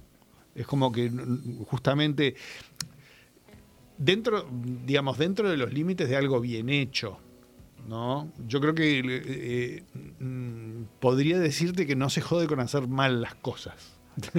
Bien, bien. Claro. No, con hacer, eh, es decir, no se jode con hacer chistes malos. Claro. ¿no? Claro. Eh, pero bueno, está, a veces te sale alguno malo, ¿no? Pero no se muere nadie por eso, ¿no? Y, y- y yo, por ejemplo, hay una cosa que yo, que yo pienso con hoy en día el lenguaje y todas esas cosas está muy en el tapete, ¿no? Y se le da una importancia. Es importante, ojo, no, no, no, no es que no sea importante. Pero se lo pone por delante de cosas que son más importantes. Este, Estamos hablando del lenguaje, eh, por ejemplo, el lenguaje el en general. inclusivo. Ah, Cualquier, cualquier cosa de esas, ¿no? Se lo pone por delante, se, se le da más importancia a eso, ¿no? Que al hecho o a la acción. que al hecho, a la acción o a lo que le pasa a la gente o lo, o lo que está viviendo la gente, a las circunstancias sociales, Claro. ¿no? Es decir, es como para llenarse el ojo diciendo dos o tres palabritas, ¿no? Y seguir muriéndote de hambre, Claro. ¿no? Es- Ah, hay es una este- inclusión en el lenguaje, pero no hay una inclusión en lo social. En las acciones. No, sí. claro. Claro. Este, entonces es como, mm, eh, para mí hay- hay- es como, tiene mucho de gatopardismo, ¿no? El gatopardo es esa novela que decía hay que cambiar todo para que todo siga igual, ¿no? Este, es como una cosa muy, muy, como te podría decir, de la boca para afuera, ¿no? Yo digo todo esto y después sigo haciendo lo mismo, ¿no? Para mí es un poco lo que pasa con los con, los demócratas en Estados Unidos. No es que yo sea pro-republicano ni nada por el estilo. Pero los demócratas son muy de, de- de hacerse los buenitos, ¿no? Pero la cantidad de los, la cantidad de deportados en los gobiernos demócratas y republicanos en Estados Unidos es la misma. ¿No? La cantidad de daños colaterales de los re- demócratas y los republicanos este, en los países. Bueno, que Dicen que hay otro cabecilla que, no- que, que es, que está por encima de demócratas y, y republicanos. En... Pues, Probablemente, es que sí, sí, sí, sí. Eh, obviamente, si, si el resultado que tienen Siempre es es el el mismo, mismo. es porque el, el- el poder lo, lo tiene otro, ¿no? Es decir, en- y en, en la mayoría de es- esa es una cosa que, digamos, es como que, que yo la vengo viendo hace mucho tiempo, ¿no? Que, que el, el poder de los presidentes de las democracias y cosas por el estilo en el mundo, en el mundo en que vivimos, es muy, eh, es muy relativo, porque es toda gente que hizo campañas eh, bancadas con dinero de determinada empresas. gente y que después le van a decir, bueno, Hay que hacer. ganaste, vamos a tener que hacer tal cosa. Claro. Ah, no, pero yo no puedo hacer tal cosa. Claro, claro. Ah, Hay un poder superior ahí. Hay un poder superior. Y, y más, más acotado, que hace que, Claro. que ese poder que Ahí, sí, visibilizamos sí, en sí, realidad sí, sí. está, sí, supeditado a eso. totalmente. Sí, sí, sí, sí, sí. Y es y son muy poquitos. Son Sí. muy poquitos, ¿no? Sí. Porque hay, hay gente que piensa que hay que son como como grandes eh, como como élites y no sé qué Sí, y, y clubes y cosas. No, no, son- Monsanto. Cada, cada, cada, cada- va- es decir, cada vez que mm, va pasando el tiempo, ¿no? Y este y esos círculos son cada vez más este son cada vez que más, como- acotados. más como que de una mesa. Claro. Sí. Unos, Sí, hay, unos eh, titiriteros de unipersonal. eh, la, la elite de Gillenberg es. eh, Hay, hay, hay muchas cosas de esas. Ay, no me acuerdo ahora el No nombre. sé cuáles cuáles son los que cortan el. da el esa sensación, yo comparto, da esa sensación. a mí sí. me parece como que. Sí, sí. Los Illuminati, diría. Los Illuminati. Diría Jim Carrey. Claro, Eh, pero es que, es que esas cosas, ¿no? Todas las, todas las cuestiones tipo grandes asociaciones que están en. porque que son muchos en todo el mundo, no cortan ni pinchan. Los que, los que deciden son muy poquitos. ¿No? Es decir, eh, Y un día son de ojos rasgados, aparte. Eh, ¿Qué te hace reír, Santiago? muchas cosas. No sé, este. ¿Tenés algún tipo de.? A mí, por ejemplo, me hace, me hace mucho reír eh, eh, las situaciones incómodas. Hay Sí, algunos claro. humoristas que utilizan mucho. eh, eh, no sé si has visto Entre dos helechos. El, el- el griego este que hacía ¿Qué pasó ayer? Eh, si- ¿Cómo es que Cipolitakis me sale? Porque el único griego que me sale. ¡Ay, tremendo! No puedo pensar en otra cosa griega No que no sé sea es, no el, sé gordito, Ah, el gordito de ¿Qué pasó ayer? Ah, El que sí, se parece a el vos, que se parece a vos, claro. Exacto. Tiene una película que a, a su vez es un show de YouTube que se llama Entre dos helechos, que si no lo has visto, te lo recomiendo. eso, sí, sí, sí. Que hace, entrevistas en las que pone a los entrevistados en una situación súper Eso incómoda. es genial, eso es. Eso es Y lo hace también Martín Garabal. Zach Galifianakis. Zach Galifianakis. Ahí va. Lo hace Martín Garabal en Argentina Ay, también. sí, Martín Garabal, ¿no lo conoces? No, no, ah, bueno, no, me voy con introdu- dos nombres. introducite al mundo de Martín Garabal, te lo primero, el recomiendo. primero, el griego, vaya a saber cómo lo buscás, ¿no? Te vas con dos nombres. ¿Cómo pero es? el primero- Zach Galifianakis. Después, después pásamelo. No sabía que era Después te, griego. después te pasamos por. Y por- hace lo de. em, Martín, ¿qué hace de eso? y hace la- la- las entrevistas que también le hace. la- le hace Ah, ¿Cómo es que pero se no llama? sabía, Sí. Eh, bueno, no recordamos ahora. Eh, bueno, ese tipo de humor me gusta mucho, el de la Ah. incomodidad. Sí, es, es que yo creo que creo que va por ahí, por, por, por, por esa, por, por ese lado. Y yo que sé, por ejemplo, a mí una cosa que me gusta mucho son los Monty Python.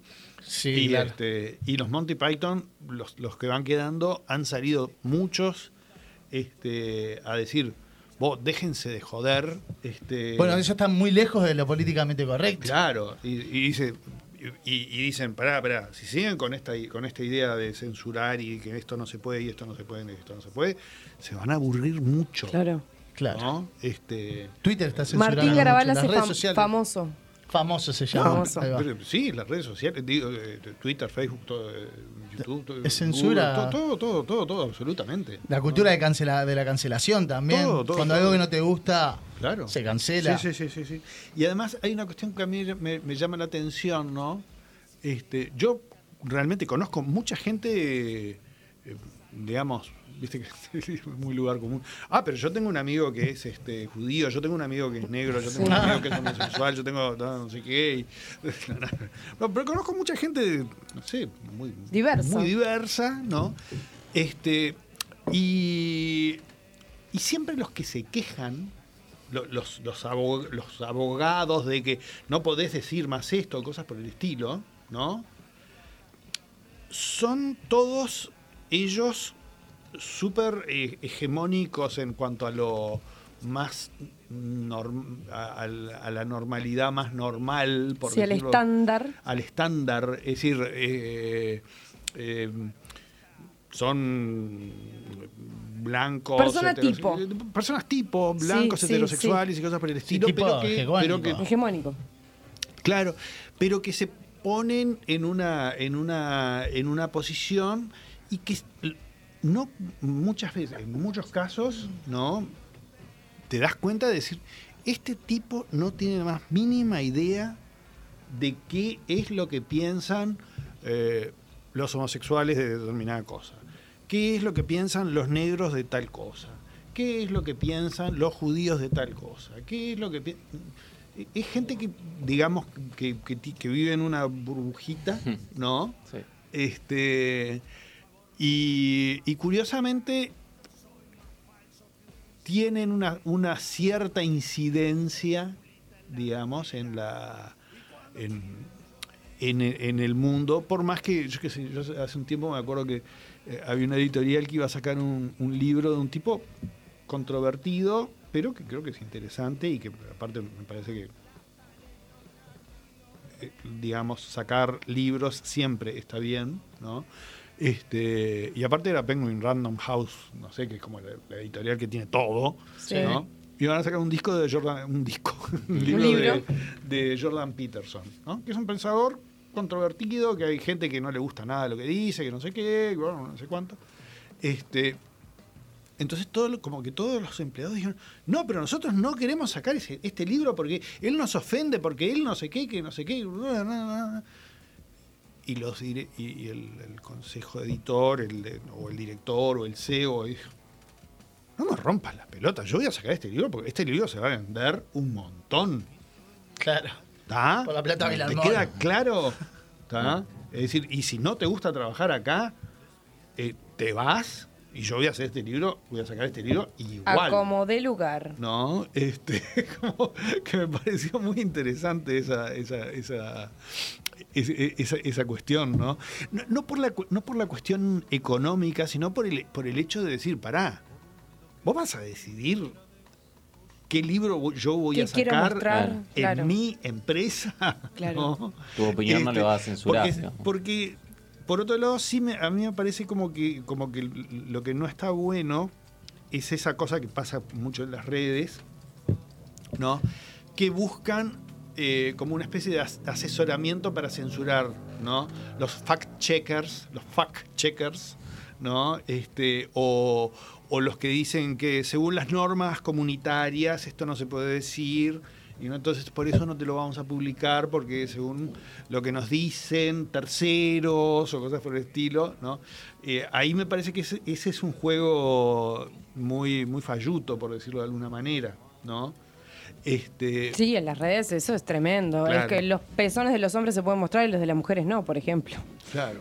Sí, sí, sí. sí, ¿Qué sí, sentido sí. tiene? Ninguno. Sí. Y así pasa con muchas cosas. Sí, hay una cuestión de sesgo ahí. Y es muy, y, y es muy moralista y es muy puritano. Y no nos olvidemos que todo esto viene de, viene de Estados Unidos. basi- fundamentalmente.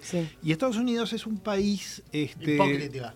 No, a mí, la- para mí la hipo- la hipocresía para mí es un valor propio de las sociedades altamente sofisticadas. Para mí es buena la hipocresía. Ah, sí. Este, todo esto no es hipócrita, es muy transparente. ¿No? Es muy. Esto Sí, vos puede- aceptás no términos y condiciones. Estás, formás parte y aceptás los términos y condiciones. Exactamente. Y, y- y- y es como todo, todo muy moralista, moralina, ¿no? Muy puritano, ¿no? Y Estados Unidos, claro, es un país de, digamos, que se formó fundamentalmente con inmigrantes, con inmigrantes puritanos. Tienen valores puritanos. tienen valores puritanos.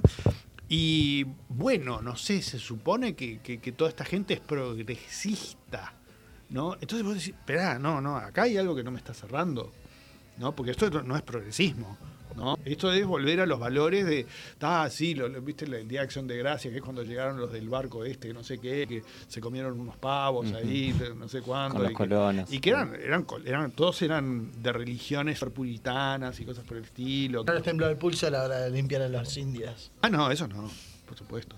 Este, eh, pero, pero tenían toda esa carga encima del, del- del puritanismo que yo creo que es lo que subyace en, todo, en, en toda esta cuestión, que es una cuestión que se disfraza de progresista, pero que en el fondo lo que es es un- un- una manera de imponer un montón de reglas puritanas, moralistas, ¿no? que no tienen nada que ver con la ética, este, y que no tienen nada que ver con los derechos de, de- de la gente a la que suponen estar defendiendo.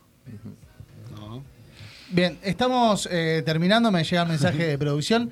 Te, te dejamos dos recomendaciones, eh, entre dos helechos. Martín Garabal, por famoso favor, de Martín famoso. Garabal. Y me gustaría que le recomiendes porque te estoy escuchando y sos un tipo que está bastante inmerso en las redes sociales.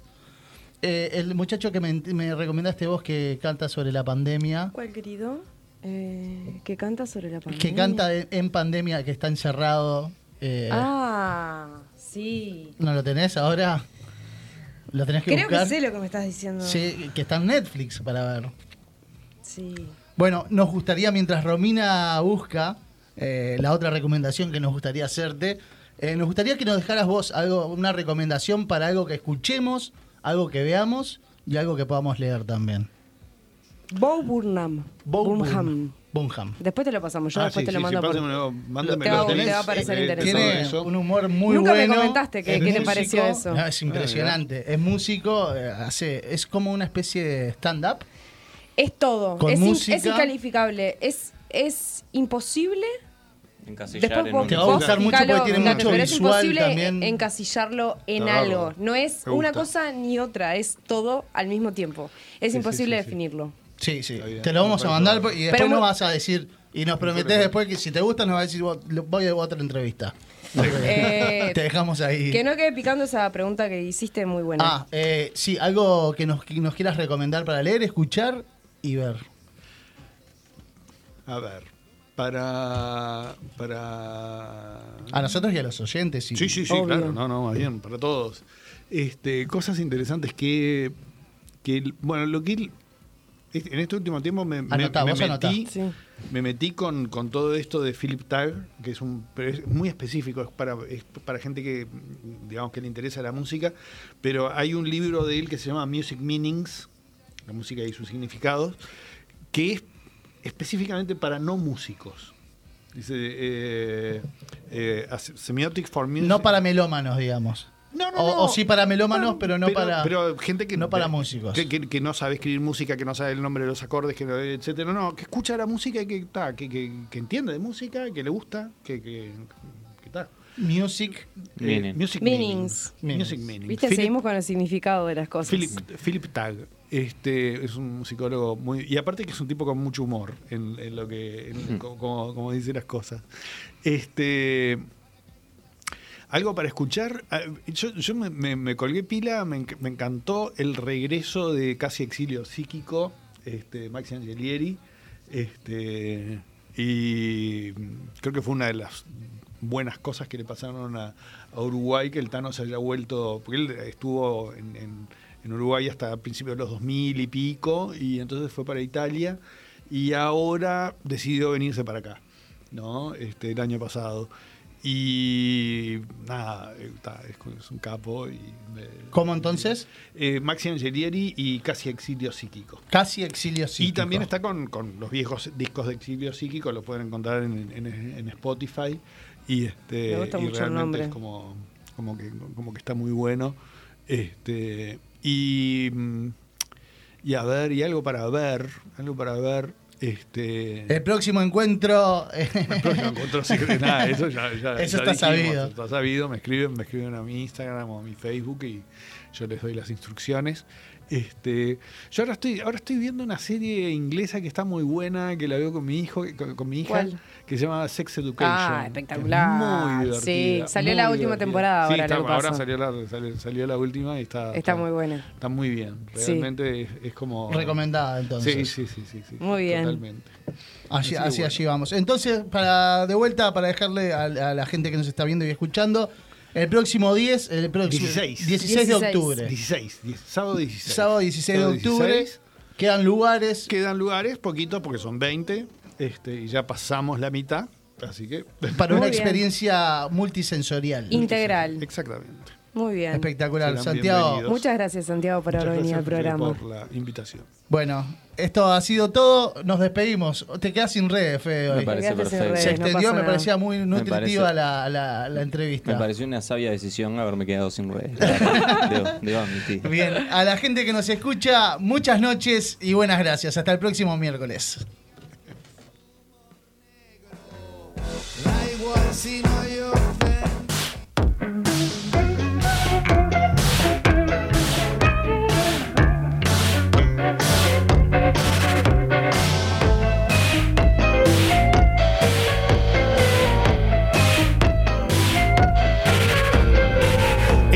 historia de un famoso parodista que en un tablado lo fichaba una princesa. Se preguntó si lo miraba de franela o si tenía chance con la susodicha. Terminado el recorrido carnavalero, que año tras año cada vez se volvía menos. Se toma un tacho y llegó a tiempo ese tablado donde oía a la princesa que lo había encantado.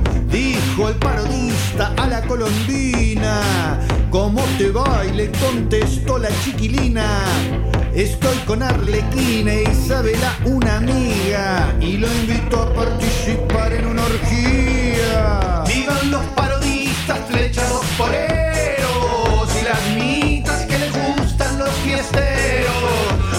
swingers, poliamoro, quilomberos. Esa es la gente indispensable, los primeros.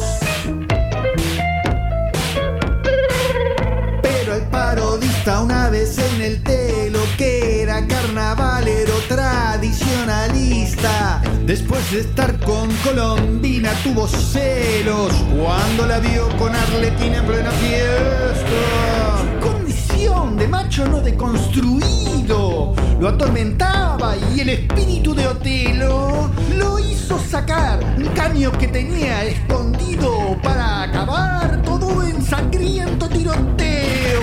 Gracias a Dios ahí el espectro de Dionisio apareció y lo aconsejó apolíneamente. Hizo que se calmara y recobrara el juicio y disfrutara de Isabel alegremente.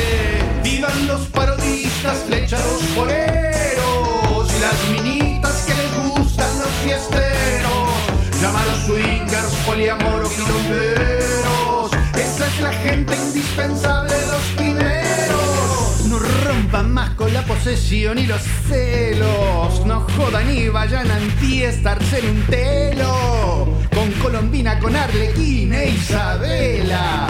Les aconseja un servidor otro tabela.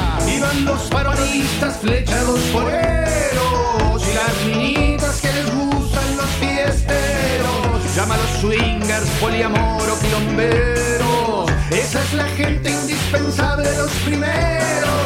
Que vivan los parodistas flechados poreros y las niñitas que les gustan los fiesteros. Esa es la gente.